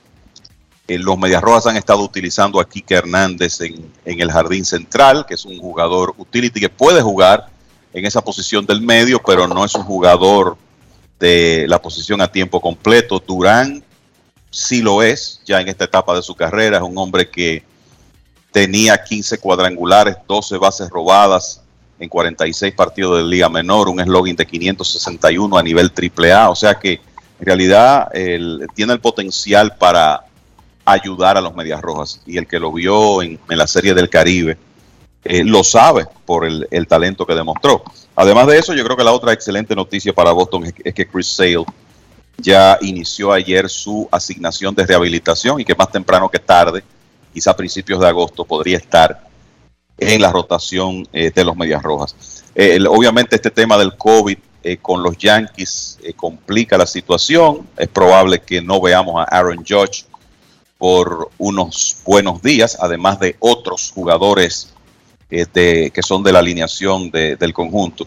Y en el caso de Josh, cuando él no ha estado en la alineación, pues los Yankees han tenido muchísimos problemas para generar ofensiva. Y en un momento tan crítico del calendario, obviamente muchachos, que esa no es una buena noticia. Pero lo, lo, importante que uno espera es que el resto de la serie, los juegos de hoy, mañana, domingo, puedan llevarse a cabo eh, sin, sin problemas, aunque sabemos que los Yankees van a estar eh, un poco cortos de, de talento con las bajas que van a tener, Enrique un de orden, muchachos. Aaron Jocks no solamente es el bateador más destacado de los Yankees este año, Aaron Jocks fácilmente de los jugadores de posición es por mucho el mejor jugador de los Yankees. Ok. Aaron Jocks casi no juega. Este año está jugando, pero casi no ha jugado en su carrera. Por una razón u otra, después del año de novato, chequen que Aaron Josh, al igual que Giancarlo Stanton, pero siendo joven, no está en el line-up. Se acerca la era en que Aaron Josh tenga que firmar un nuevo contrato. Los Yankees están en una posición que otros equipos estarían escuchando oferta, especialmente si no tuvieran el plan de darle lo que puede demandar Aaron Josh por su fama, más que por sus números en el mercado. Entonces yo les pregunto, ustedes son gerente general. Ahora mismo, y es poco probable porque el ADN de los Yankees no es salir de piezas, es agregar al que sea. Oigan bien, yo sé que es el ADN de los Yankees, yo me lo sé. Ustedes ven un mundo donde los Yankees se comiencen a preparar para cambiar el roster como lo tienen y ofrezcan a un tipo como Aaron Josh. Los Yankees no son- Ahora, ahora en esta semana que viene, en la siguiente semana. No, los Yankees no son sellers, Enrique. Los Yankees no son vendedores, dejarían de ser los Yankees. Y yo creo que eh, ni a Cashman, ni a Steinbrenner, ni a nadie le cruza eso por la cabeza. El, mira, el- el- los O sea, ¿verdad? eso quiere decir que te quedaría con, y tú lo estás pensando en firmar, ¿verdad? Antes de que tú opines, ¿verdad, Dionisio? Porque te estoy hablando que él tiene una situación que va a enfrentar ya, pronto, no dentro de cinco años. Sí, sí. Ellos no lo van a vender, Enrique. Esos no son los Yankees. Adelante, Kevin. Mira, eh, los Yankees fueron, ¿verdad? En, en todos estos años, los Yankees fueron vendedores en el 2016, eso se recuerda bien, cuando cambiaron a Harold Chapman a, a los cachorros, consiguieron a Gleyber Torres, hicieron unos movimientos ahí, pero eso fue como un replanteamiento rápido del roster y al, al año siguiente fue la super temporada de novato de George, los Yankees regresaron a la postemporada. Y Y vale recordar, Faltando- Kevin, vale recordar que el plan con Chapman era para firmarlo cuando fuera, cuando terminara la temporada y eso mismo hicieron. una de las muy rarísimas ocasiones en que un equipo ha logrado eso, pero sí, los Yankees lo lograron. Lo enviaron a los cachorros, Chapman ganó un campeonato ahí y después regresó a los Yankees como agente libre en la temporada muerta. Pero eh, eh, volviendo al tema de eh, este momento, ni pensarlo para mí que los Yankees coloquen en el mercado en las próximas dos semanas a George. Y creo que a nadie, eh, independientemente de que, mira, si vamos a hablar de posibilidades, y esto es lo que los números dicen, las posibilidades de los Yankees de ganar la división en este momento están en un 9.6%, las posibilidades de clasificación en un 40.6%, de acuerdo al el, trabajo que hace en ese aspecto Fangraphs. El, yo creo que los Yankees con un 41% de posibilidades de clasificar y sobre todo con esta situación de este brote que va a definitivamente a debilitar la ofensiva por 5 o 10 días, eh, qué sé yo, eh, me parece que ellos en lo que se proyecta como un mercado de compradores, porque hay una gran cantidad de equipos que aparentemente van a estar vendiendo, lo que quiere decir que quien esté adquiriendo podría hacerlo a un precio, vamos a decir, razonable. Cuando hablo de precio, hablo de talento a cambio. A mí me parece que los Yankees lo que van a tratar es, es de fortalecer esa ofensiva y no de cambiar a Aaron George. El largo plazo, el tema de, de agencia libre de George. Exacto, la segunda firmarlo. En la, segunda, parte de la pregunta. Él La- tiene en su último año el que viene. La segunda parte, yo te voy a decir lo que, eh, lo que pienso. Él es agente libre, como tú dices, después de la próxima temporada. George 30. cumplirá, George cumplirá 30 años el 26 de abril de 2022.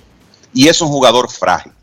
Para mí, para él quedarse en los Yankees, va a, a tener que darse una situación de un contrato corto relativamente con un salario promedio anual alto. O sea, a mí no me sorprendería ver a George quedarse en Nueva York con un contrato de cuatro años por mucho dinero, por lo que tú quieras, 30 millones por temporada eh, o algo por el estilo. No me parece que los Yankees lo van a firmar por más tiempo de ahí, dadas las circunstancias. Y eh, si toman la decisión de no firmarlo, yo creo que de aquí a finales de la próxima temporada tendrían la forma, el, tendrían el tiempo para planificar su, su sustitución.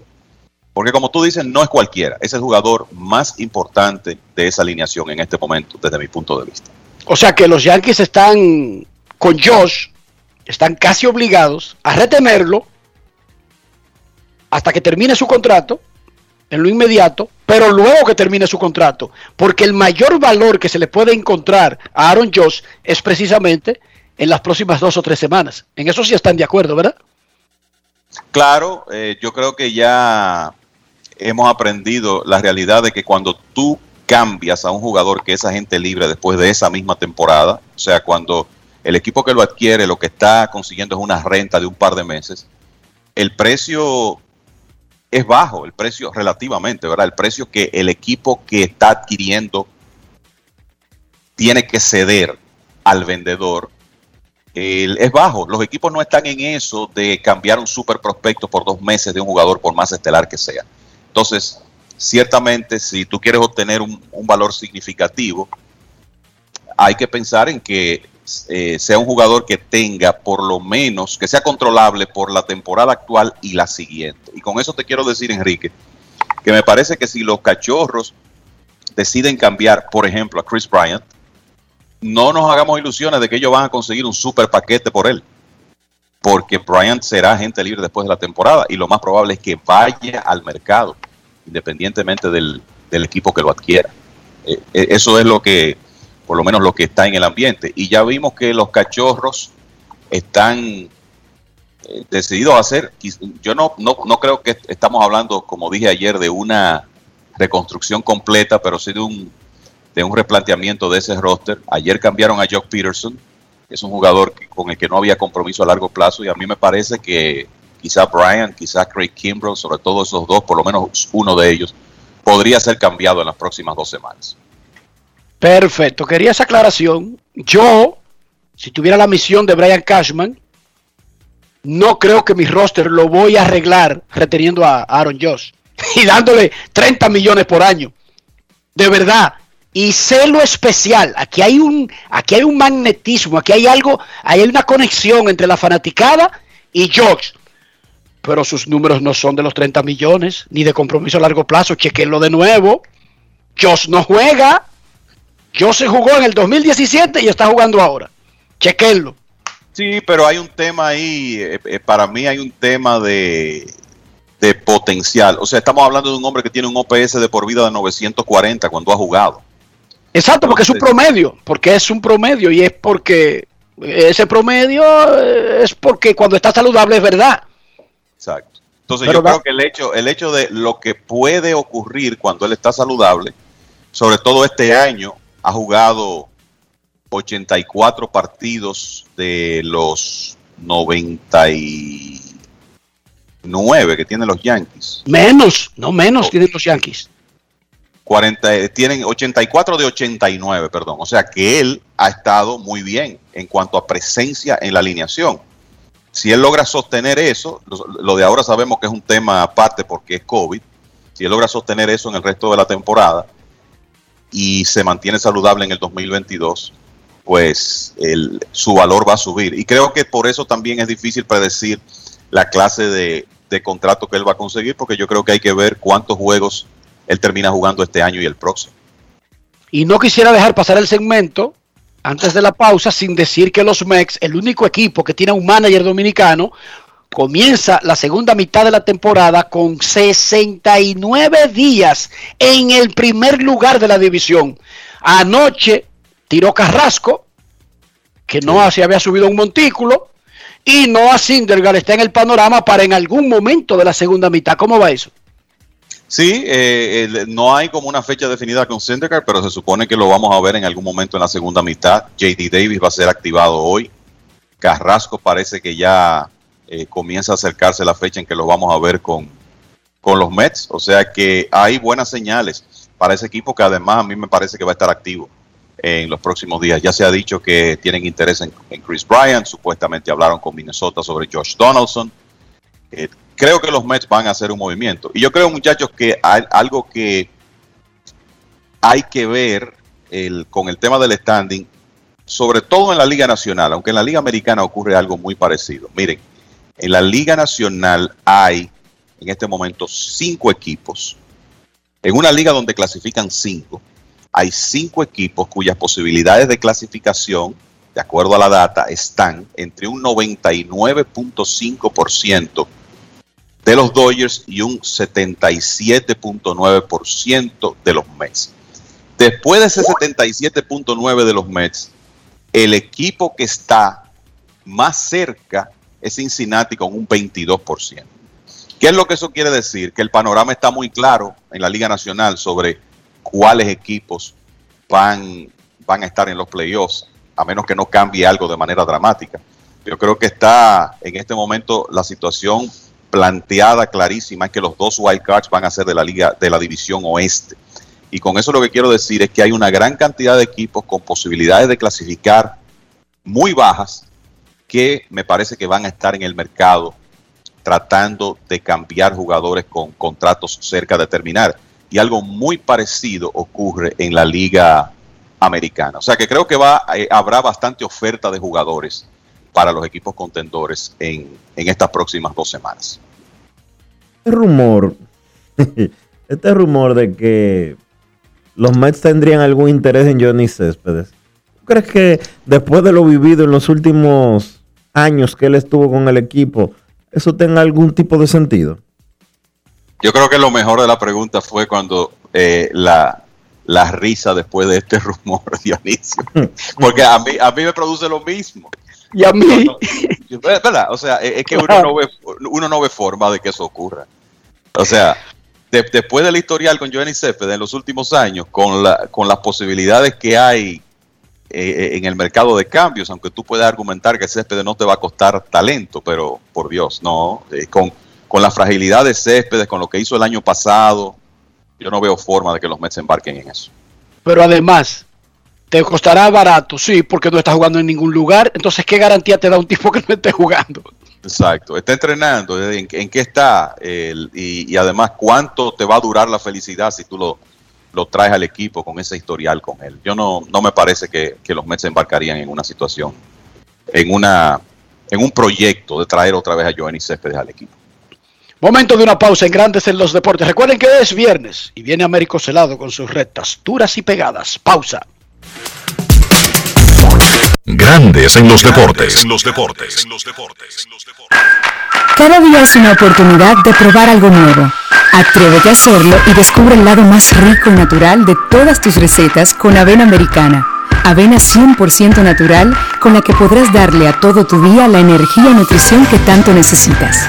Búscala ahora y empieza hoy mismo una vida más natural.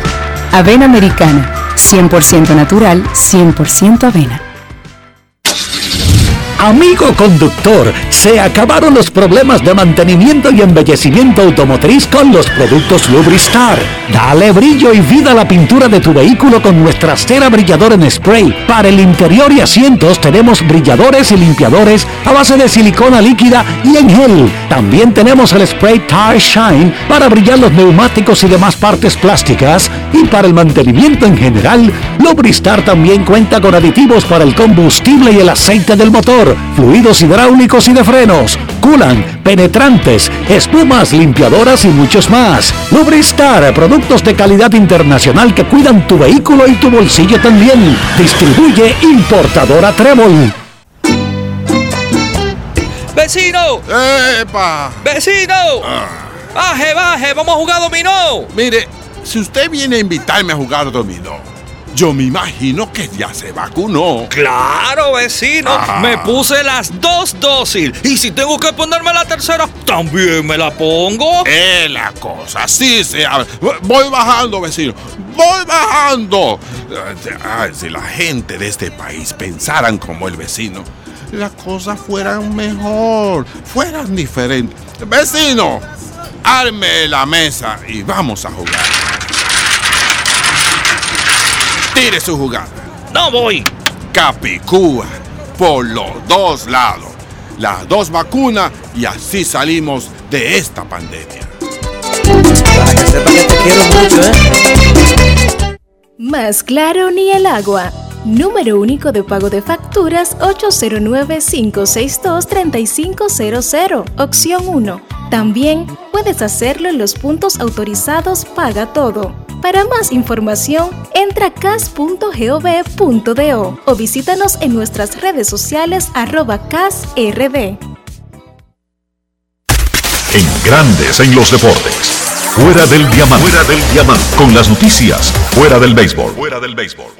El sexteto de Puerto Rico consiguió su pase a la final tras disponer tres sets por uno al combinado de República Dominicana 20-25, 25-23, 25-18 y 25-20 en las semifinales de la Copa Panamericana Masculina Sub-23 clasificatoria a los Juegos Panamericanos Juveniles que tendrán lugar en Cali, Colombia, del 25 de noviembre al 5 de diciembre. República Dominicana, con récord de 0 y 2, entró al escenario invicto y dominó a Puerto Rico en el primer tiempo reglamentario y le repitió la dosis en el segundo, para obtener el primer set 25-20 que auguraba una posible victoria. Puerto Rico vino de atrás luego de caer 20-25 en el inicio y marcó victoria en los siguientes tres sets para asegurar por lo menos la medalla de plata y pasar solo con una derrota a la final, sufrida en su debut precisamente ante México. Novak Djokovic, número uno del tenis masculino mundial, anunció ayer que participará en los Juegos Olímpicos de Tokio, donde no estarán sus dos grandes rivales históricos, Roger Federer y Rafael Nadal, que renunciaron a acudir a la cita nipona.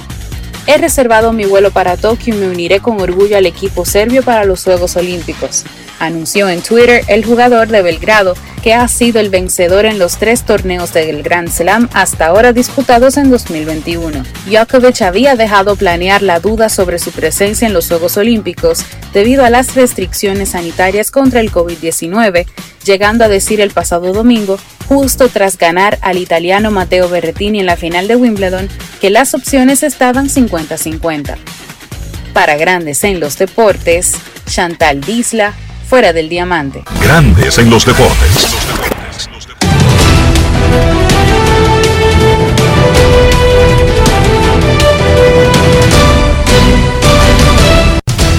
Juancito Sport, de una banca para fans, te informa que el partido entre los mellizos y los tigres, programado para las 2 y 10 de la tarde, ha sido pospuesto.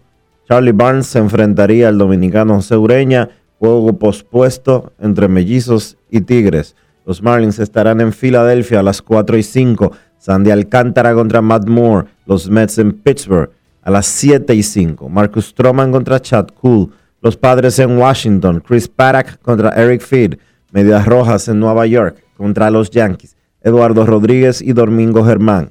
Los Rangers en Buffalo contra los Azulejos.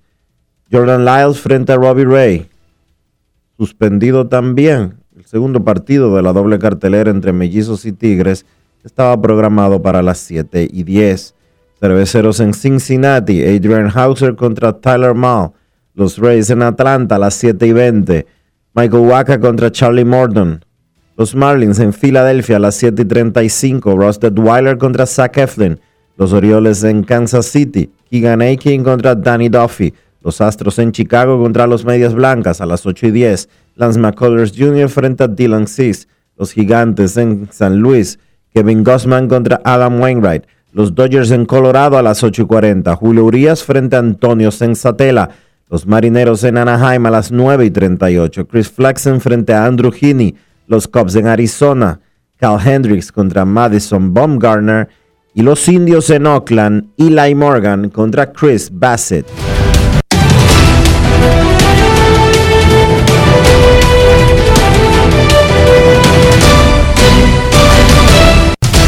Juancito Sport, una banca para fans, la banca de mayor prestigio en todo el país, donde cobras tu ticket ganador al instante en cualquiera de nuestras sucursales. Visítanos en juancitosport.com.do y síguenos en arroba rd Juancito Sport.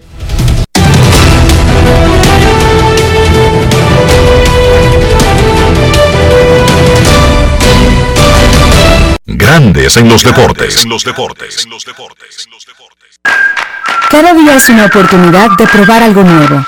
Atrévete a hacerlo y descubre el lado más rico y natural de todas tus recetas con avena americana. Avena 100% natural con la que podrás darle a todo tu día la energía y nutrición que tanto necesitas. Búscala ahora y empieza hoy mismo una vida más natural. Avena americana, 100% natural, 100% avena. ¿Qué lo quemen? Dame dos sobres de café y media libra de azúcar. Buenos días. ¿Qué pasó, papá? Tranquilo, baja el brazo y no le pares, porque aquí está Rexona Rolón, que te protege hasta 48 horas del sudor y el mal olor. Solo destapa, aplica y ready para la batalla. Busca tu Rexona Rolón en tu colmado favorito. Rexona no te abandona. Boston, Nueva York, Miami, Chicago. Todo Estados Unidos ya puede vestirse completo de Lidom Shop. Y lo mejor, que puedes recibirlo en la puerta de tu casa. Ingresa a lidomshop.com y adquiere el artículo de tu equipo favorito. También estamos disponibles en Amazon. Síguenos en nuestras redes sociales en arroba lidomshop. Tu pasión más cerca de ti. Grandes en los deportes. los deportes. Y ahora en Grandes en los deportes llega Américo Celado con sus rectas duras y pegadas. Sin rodeo ni paños tibios, rectas duras y pegadas. Hoy es viernes, en Grandes en los Deportes recibimos al periodista, columnista, editor, guionista, actor, bailarín, abuelo, ciudadano, periodista de todo. Saludos, Ameriquito, ¿cómo está?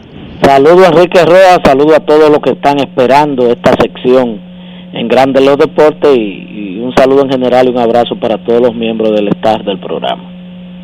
Ayer el gobierno de República Dominicana, a través del ministerio adecuado para esos fines, el de deportes, anunció de la voz del ministro Francisco Camacho los premios para los ganadores de medallas en los Juegos Olímpicos. Posiblemente son los premios más fastuosos de la historia dominicana en términos de los montos y porque cubre no solamente a los atletas, sino a sus entrenadores e incluso a sus federaciones. Tu opinión, Américo Celado.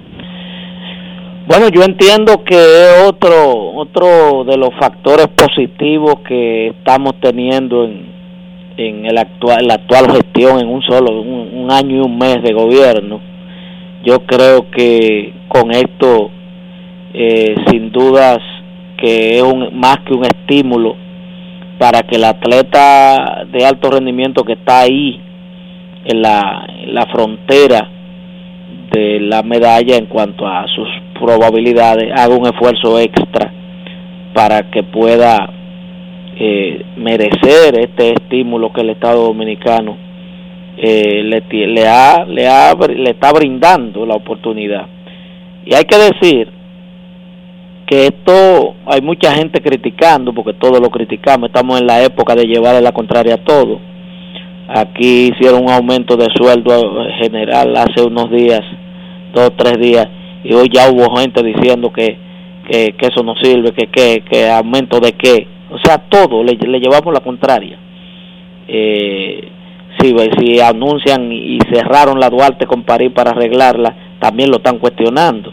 Yo creo que esto esto se enmarca dentro del del programa que está cumpliendo el Ministerio de Deporte que no ha esperado eh, que los que los atletas tengan logros ni ni este ni ni, ni actuaciones extraordinarias y eventos internacionales para eh, reconstruirle sus casas entregarle apartamentos amueblarle apartamentos lo está haciendo sin ruido sin publicarlo.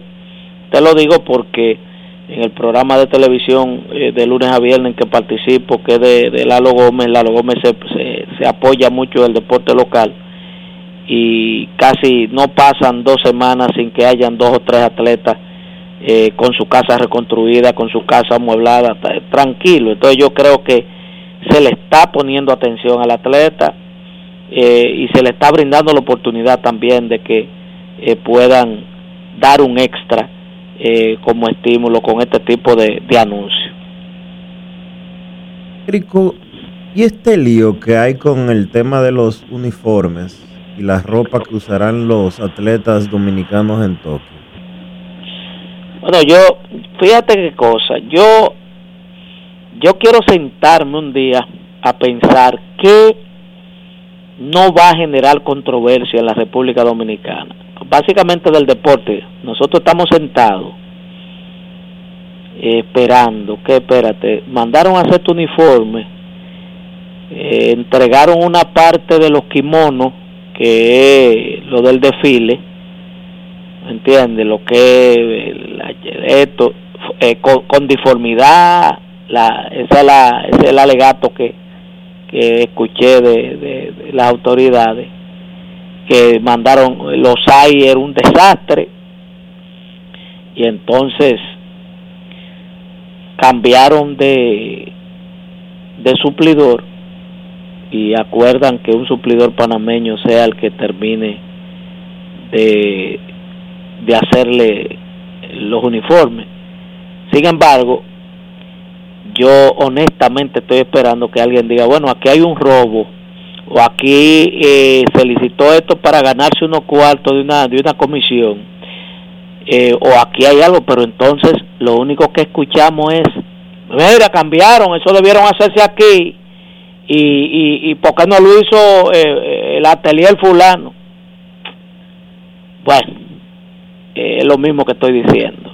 Yo no, yo honestamente, yo, yo no me voy a detener, yo no me voy a detener a, a, a- con una vara de pescar, a, a, sacar vainas, ¿eh, ¿me entiendes? Yo, yo cosas concretas sí le entro con banda y piquete, aunque, aunque entre el mar, pero yo no, yo no ando pescando, yo creo que esos son, esos son cuestiones que eh, tendrá, el, tendrá ese comité ejecutivo de, de comité olímpico dentro de su informe que detallar cada peso que se le dio, que le dio el Ministerio de Deporte y, ca, y cu- cuál fue el uso y si hubo alteración, por qué lo hubo, todo eso, ahí es que yo estoy esperando.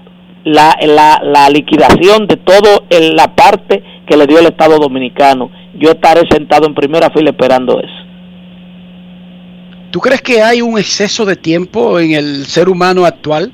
No me refiero solamente a República Dominicana. ¿Tú crees que hay una falta de oficio? Quizás exceso de tiempo, quizás ahora aumentaron los días a 29 horas, 30 y uno no lo sabía. Uno como se la pasa trabajando, total, uno no se da cuenta de eso. Porque yo recuerdo que cuando nosotros crecíamos teníamos unas abuelas que decían, por ejemplo, cuando hablan los adultos, los muchachos están callados. Y nadie violaba eso antes.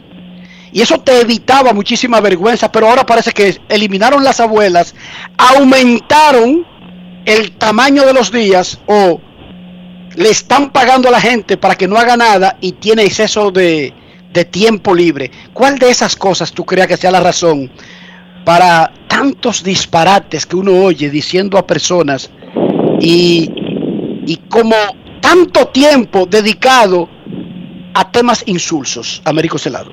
Bueno, a ti A- a- se te pasó, ayúdame ahí, ayúdame ahí. a ti se te pasó que cuando los abuelos tuyos, que te lo leí, esa ponencia eh, eh, sin desperdicio, de que hay gente que no, ahora en esta época parece que no tienen abuelo ni abuela, o, o, o- los abuelos y los abuelos son tan bandidos como ellos, tan sinvergüenza como ellos, pero uno que tuvo abuelo, ¿tú me entiendes? Eh, pero en esa época no había redes sociales, Enrique. Es que las redes sociales, la democratización de la comunicación, le ha dado eh, la facultad, le ha dado la oportunidad a todo el mundo de creerse con calidad de opinar. O sea, opina el que tiene las calidades y las capacidades instaladas para hacerlo, pero también opina el que no, el que ni remotamente tiene ni la idea de nada. Señores, aquí, aquí ahora mismo eh, tenemos, tuvimos tres, cuatro días de gente opinando de la situación cubana sin saber dónde queda Cuba, carajo. Y gente hablando y tú le dices, ¿quién es José Martí? Te dicen, está por allá, por la Duarte, eh, eh, eh, bueno, en Villa Francisca, cruza Villa Francisca, porque no saben, hermano mío, este es el país de los opinadores por la, por la democratización de las redes sociales. De todo sabemos, de todo opinamos y de nada sabemos. ¿Tú me entiendes? Hay un tema que aflora de algo y tú lo oyes llamando a todos los programas para opinar. ¿Tú me entiendes? Y tú estás en el Insight, por ejemplo, de Grandes Ligas, tú estás en el Insight con este asunto de, del el brote que ha dado en Nueva York. Y ya hay cinco o seis que, que no han viajado nunca ni tienen visa dicen, le cayó mal una comida a los jugadores de los Yankees. Eso fue, ahí hay un lío del diablo ahí. Porque de todo tenemos que opinar, aunque no tengamos una idea de nada. Entonces eso, eso está llevando a que hasta de cosas positivas tú, tú encuentras una, una ola, porque ahora es todo en ola, en manada, en manada. Se fue un grupo por ahí, yo me voy por ahí. ¿Y por qué usted se fue por ahí? Bueno, porque el grupo fue por ahí. Esa es la respuesta. Sectas. Son Sí. sectas, no son manadas, sectas. esa es la- Eso es la respuesta, por Dios. Pero ¿y cómo tú vas a analizar? ¿Cómo si hay, si hay gente analizando con conocimiento de causa un tema a profundidad? Aparece un, un asno llevándole la contraria a un técnico. Y tú dices, pero de, y, de, y, y- de dónde diablo? Bueno, eso es que eh, Twitter, Instagram, vaina, todas esas redes, le abren paso a todo el mundo y punto. Y tienen también, se, se sienten con el derecho por la libertad extrema que tienen esas redes de insultarte. Hay tipos que, que entran porque no están, no entiendan lo que tú escribes, porque primero que no saben leer, no saben leer. Yo le acabo de echar un boche hace unos días a un periodista que estudió conmigo de mi generación, que no supo leer lo que yo escribí y preguntó, y yo le dije, mira hermano, le voy a invitar a leer lo que escribí, ¿me? Que es una lectura comprensiva y después a que se calle cuando usted no sepa de algo.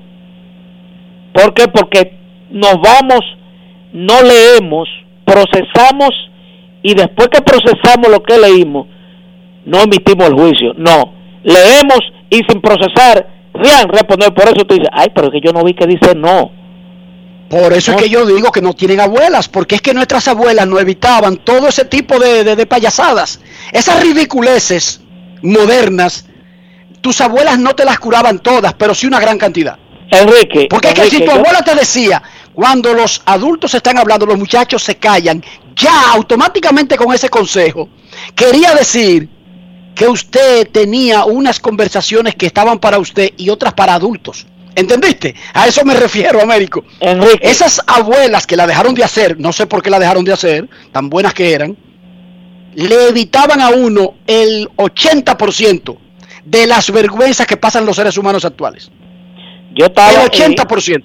yo tenía alrededor de 7, 8 años y estaba en la esta- en casa de, la sala y llegó mi tía de Puerto Rico y mi abuela abrió, pero entonces llegó mi madrina y otras personas y yo estaba ahí al lado de mamá. La, la primera regla que rompí, yo estaba de la- ahí donde estaba la gente adulta. Cuando llegaba gente adulta yo tenía que ausentarme porque iba a hablar gente adulta y yo no te- yo tenía siete años. Esa era la primera regla de mamá. Bueno, pues me le colé. Yo no sé si fue mi madrina o una gente que preguntó por alguien y yo respondí. Siete puntos, un labio. Mamá sol, mamá, sí, mi abuela soltó la mano al revés, para atrás, y me dijo, nadie le ha dicho a usted que hable, ¿qué usted busca aquí? Bueno, ya se dio cuenta que me cosieron porque cuando yo salí por el patio, me fui donde mi mamá que vivía al lado y mi mamá me llevó a la policlínica y después que me cosieron, entonces me llevaron donde mi abuela a pedirle perdón porque yo me metí en una conversación de los adultos. Ahora le dicen que eso es abuso, eso es abuso contra la niñez. No, yo se lo agradezco a mamá que me haya, que me haya tratado como me trató, porque yo, si no me desvié, si hoy tengo cierta, cierto cuidado, ciertas eh, eh, eh, reglas, fue porque, porque me dieron mi guantazo. ¿Tú me entiendes? Ahora no, ahora hay que llevar cuidado, no le pegue, que eso es abuso infantil. Ese niño no, no, no amerita ni que tú le hables duro, porque eso es agresión, hay que llevarlo al psicólogo. Es el psicólogo que tiene que tratarlo. Cuidado. Bueno, pues entonces, eso es lo que estamos, una sociedad moderna, pero con un libertinaje que a Dios que reparta suerte. ¿Dónde se habrán ido las abuelas tan buenas que eran y las dejaron de hacer? Pausa y volvemos. Grandes en los deportes. En los deportes. En los deportes. 80 años de historia de superación y éxitos de nuestro banco determina que en esta etapa también estamos contigo, para que juntos pasemos la página y podamos escribir un nuevo capítulo lleno de fe y confianza en el futuro, porque solo con tu voluntad ponemos punto y final a la historia del COVID. Vacúnate. Banreservas, el banco de todos los dominicanos. Cada día es una oportunidad de probar algo nuevo. Atrévete a hacerlo y descubre el lado más rico y natural de todas tus recetas con avena americana. Avena 100% natural con la que podrás darle a todo tu día la energía y nutrición que tanto necesitas. Búscala ahora y empieza hoy mismo una vida más natural. Avena americana, 100% natural, 100% avena. Ministerio de Industria, Comercio y MIPIMES celebramos la obtención de la certificación ISO 9001-2015, una apuesta seria a la calidad, incorporando estándares internacionales en nuestros procesos que elevan el valor del servicio público. Estamos dando pasos históricos hacia la transparencia y la eficiencia. Definitivamente, en el Ministerio de Industria, Comercio y MIPIMES estamos cambiando. En Grandes en los deportes. Llegó el momento del básquet. Llegó el momento del básquet. Este fin de semana se estará jugando el partido número 5 de la final de la NBA, específicamente este sábado 17 a las 9 de la noche, cuando los Milwaukee Bucks visiten a los Phoenix Suns con la serie empate a dos victorias por bando. Ese partido número 5 se convierte hasta el momento en el partido más importante de la serie. ¿Qué tan importante? Bueno, en la historia de los playoffs de la NBA, en series jugadas a 7 partidos y que se empaten 2 a 2, el equipo que ha ganado ese quinto partido ha terminado ganando la serie en el 82% de las veces. Milwaukee contestó el reto. Phoenix había ganado los dos partidos jugando como local, iniciando la serie, y a Milwaukee le tocaba ir a su casa y defender su cancha. Pues los Bucks hicieron eso mismo, ganaron sus dos partidos y ahora la serie está empate 2 a 2. La final de la NBA se convierte entonces en una serie al mejor de tres partidos cuando el conjunto de Phoenix todavía tiene la ventaja de que dos de los posibles tres partidos se estarían jugando en su casa allá en Arizona. En lo que se refiere al partido de- del próximo sábado, claves a mi entender del lado del equipo de Phoenix, los Suns necesitan buenos partidos de sus dos guards titulares, tanto de Devin Booker como de Chris Paul, pero tiene que ser de ambos. Vimos como los dos jugadores se combinaron para tener buenos partidos en los dos encuentros iniciales y esas dos resultaron ser victorias para Phoenix. En el juego 3, Devin Booker tuvo un juego pésimo, solamente 10 puntos, entonces Phoenix no pudo ganar el encuentro, aunque Chris Paul sí tuvo un buen partido y entonces se dio el contrario en el partido número 4. Booker tuvo un gran partido de 42 puntos, pero Chris Paul solamente encestó 13 puntos y lo más importante, perdió 5 balones, incluyendo dos balones claves en la parte final del encuentro. Repito, Phoenix necesita que ambos jugadores tengan buenos partidos. En el caso específico de Paul, todo el mundo sabe lo mucho que se ha hablado de un jugador que ha tenido una gran carrera, uno de los mejores armadores de su generación y quizás, ¿por qué no?, de la historia de la NBA, pero que había quedado de ver en el sentido de que no había llegado a una final y tampoco había ganado un título, obviamente. Este año llega a la final y entonces tiene un mal juego en ese partido número 4 y ahora tiene la oportunidad de enmendar ese mal juego porque en el caso de que Paul siga teniendo actuaciones pobres y Phoenix pierda la serie, pues a él se le va a cargar mucho el dado. Ahí estaría tomando un golpe el legado de Chris Paul. Del lado de Milwaukee, necesitan obviamente al mejor Chris Middleton. Giannis Antetokounmpo va a seguir siendo Antetokounmpo, el mejor jugador de la serie está promediando 32 puntos, 14 rebotes y 5 asistencias por partidos. Y eso para mí va a seguir. Middleton ha sido el hombre inconsistente. Lo que sí podemos decir a su favor es que en estos playoffs él ha jugado mejor luego de los primeros dos partidos en todas las series que ha visto acción. Vimos como en el último partido encestó 40 puntos y fue clave para la victoria de Milwaukee. Los Bucks necesitan nuevamente de ese Middleton. Y también, entiendo yo, necesitan un poco más de ofensiva de Drew Holiday. Holiday está haciendo un gran trabajo defensivo. Fue factor clave para que Chris Paul tuviera ese pobre partido en el encuentro número 4, pero su ofensiva ha estado muy mal. Holiday está tirando solamente 33% de campo en la serie y de 22, 6 de 3. Eso es 27%. Yo creo que Milwaukee necesita un poco más de la ofensiva de Drew Holiday.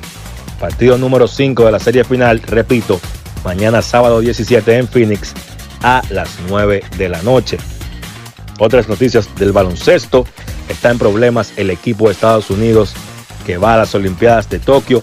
Bradley Beal no hará el viaje porque dio positivo a COVID-19 y entonces Kevin Love tampoco irá a las Olimpiadas citando que no se encuentra bien de salud, no se encuentra en su mejor forma física. Entonces, como Chris Middleton, Devin Booker y Drew Holiday todavía están en la final, el conjunto de Estados Unidos también tiene a Jeremy Grant en el protocolo de COVID. Grant no ha dado positivo, pero está, como tuvo contacto con Bradley Beal, pues está en el protocolo por rastreo de contacto, aunque se espera que haga el viaje.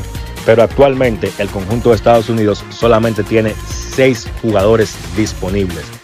En el día de hoy, repito, Estados Unidos cuando restan menos de 10 días para que empiecen el torneo de baloncesto olímpico, los Estados Unidos solamente tiene seis jugadores. Los tres que están en la final se le van a unir al conjunto, pero ellos están trabajando para sustituir a Bradley Beal y a Kevin Love. Esto ha sido todo por hoy en el básquet. Carlos de los Santos para Grandes en los Deportes. Grandes en los Deportes. Cada día es una oportunidad de probar algo nuevo. Atrévete a hacerlo y descubre el lado más rico y natural de todas tus recetas con avena americana. Avena 100% natural con la que podrás darle a todo tu día la energía y nutrición que tanto necesitas. Búscala ahora y empieza hoy mismo una vida más natural. Avena Americana, 100% natural, 100% avena.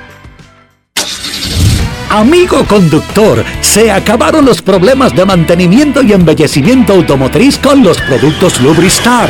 Dale brillo y vida a la pintura de tu vehículo con nuestra cera brilladora en spray. Para el interior y asientos tenemos brilladores y limpiadores a base de silicona líquida y en gel. También tenemos el spray Tire Shine para brillar los neumáticos y demás partes plásticas. Y para el mantenimiento en general, Lubristar también cuenta con aditivos para el combustible y el aceite del motor fluidos hidráulicos y de frenos, culan, penetrantes, espumas, limpiadoras y muchos más. Lubristar, productos de calidad internacional que cuidan tu vehículo y tu bolsillo también. Distribuye importadora Trébol. ¡Vecino! ¡Epa! ¡Vecino! ¡Baje, baje! ¡Vamos a jugar dominó! Mire, si usted viene a invitarme a jugar dominó, yo me imagino que ya se vacunó. Claro, vecino. Ah. Me puse las dos dosis. Y si tengo que ponerme la tercera, también me la pongo. Es la cosa, sí sea. Voy bajando, vecino. Voy bajando. Ay, si la gente de este país pensaran como el vecino, las cosas fueran mejor, fueran diferentes. Vecino, arme la mesa y vamos a jugar. Tire su jugada. No voy. Capicúa, por los dos lados. Las dos vacunas y así salimos de esta pandemia. Para que sepa que te quiero mucho, ¿eh? Miles de dominicanos desperdician el agua de manera irresponsable, sin entender el impacto que causaría en nuestras vidas si desaparece. Ahórrala y valórala. Todos somos vigilantes del agua. Un mensaje de la Corporación del Acueducto y Alcantarillado de Santo Domingo, CAS. Grandes en los deportes. Hemos terminado por hoy aquí en Grandes en los Deportes. Reporta The Athletic que fue puesto en lista, eh, en licencia, Starling Castro acusado de violencia doméstica. Se está investigando una acusación de violencia doméstica en contra de Starling Castro de los Nacionales de Washington. Reporta The Athletic. Está en licencia hasta que se termine la investigación. Llegamos al final por hoy y por esta semana en Grandes en los Deportes. Gracias por acompañarnos. Hasta el lunes. Y hasta aquí, Grandes en los Deportes. Enrique Rojas desde Estados Unidos, Kevin Cabral desde Santiago, Carlos José Lugo desde San Pedro de Macorís y Dionisio Solterida desde Santo Domingo. Grandes en los Deportes. Regresará el lunes al mediodía por Escándalos 102.5 FM.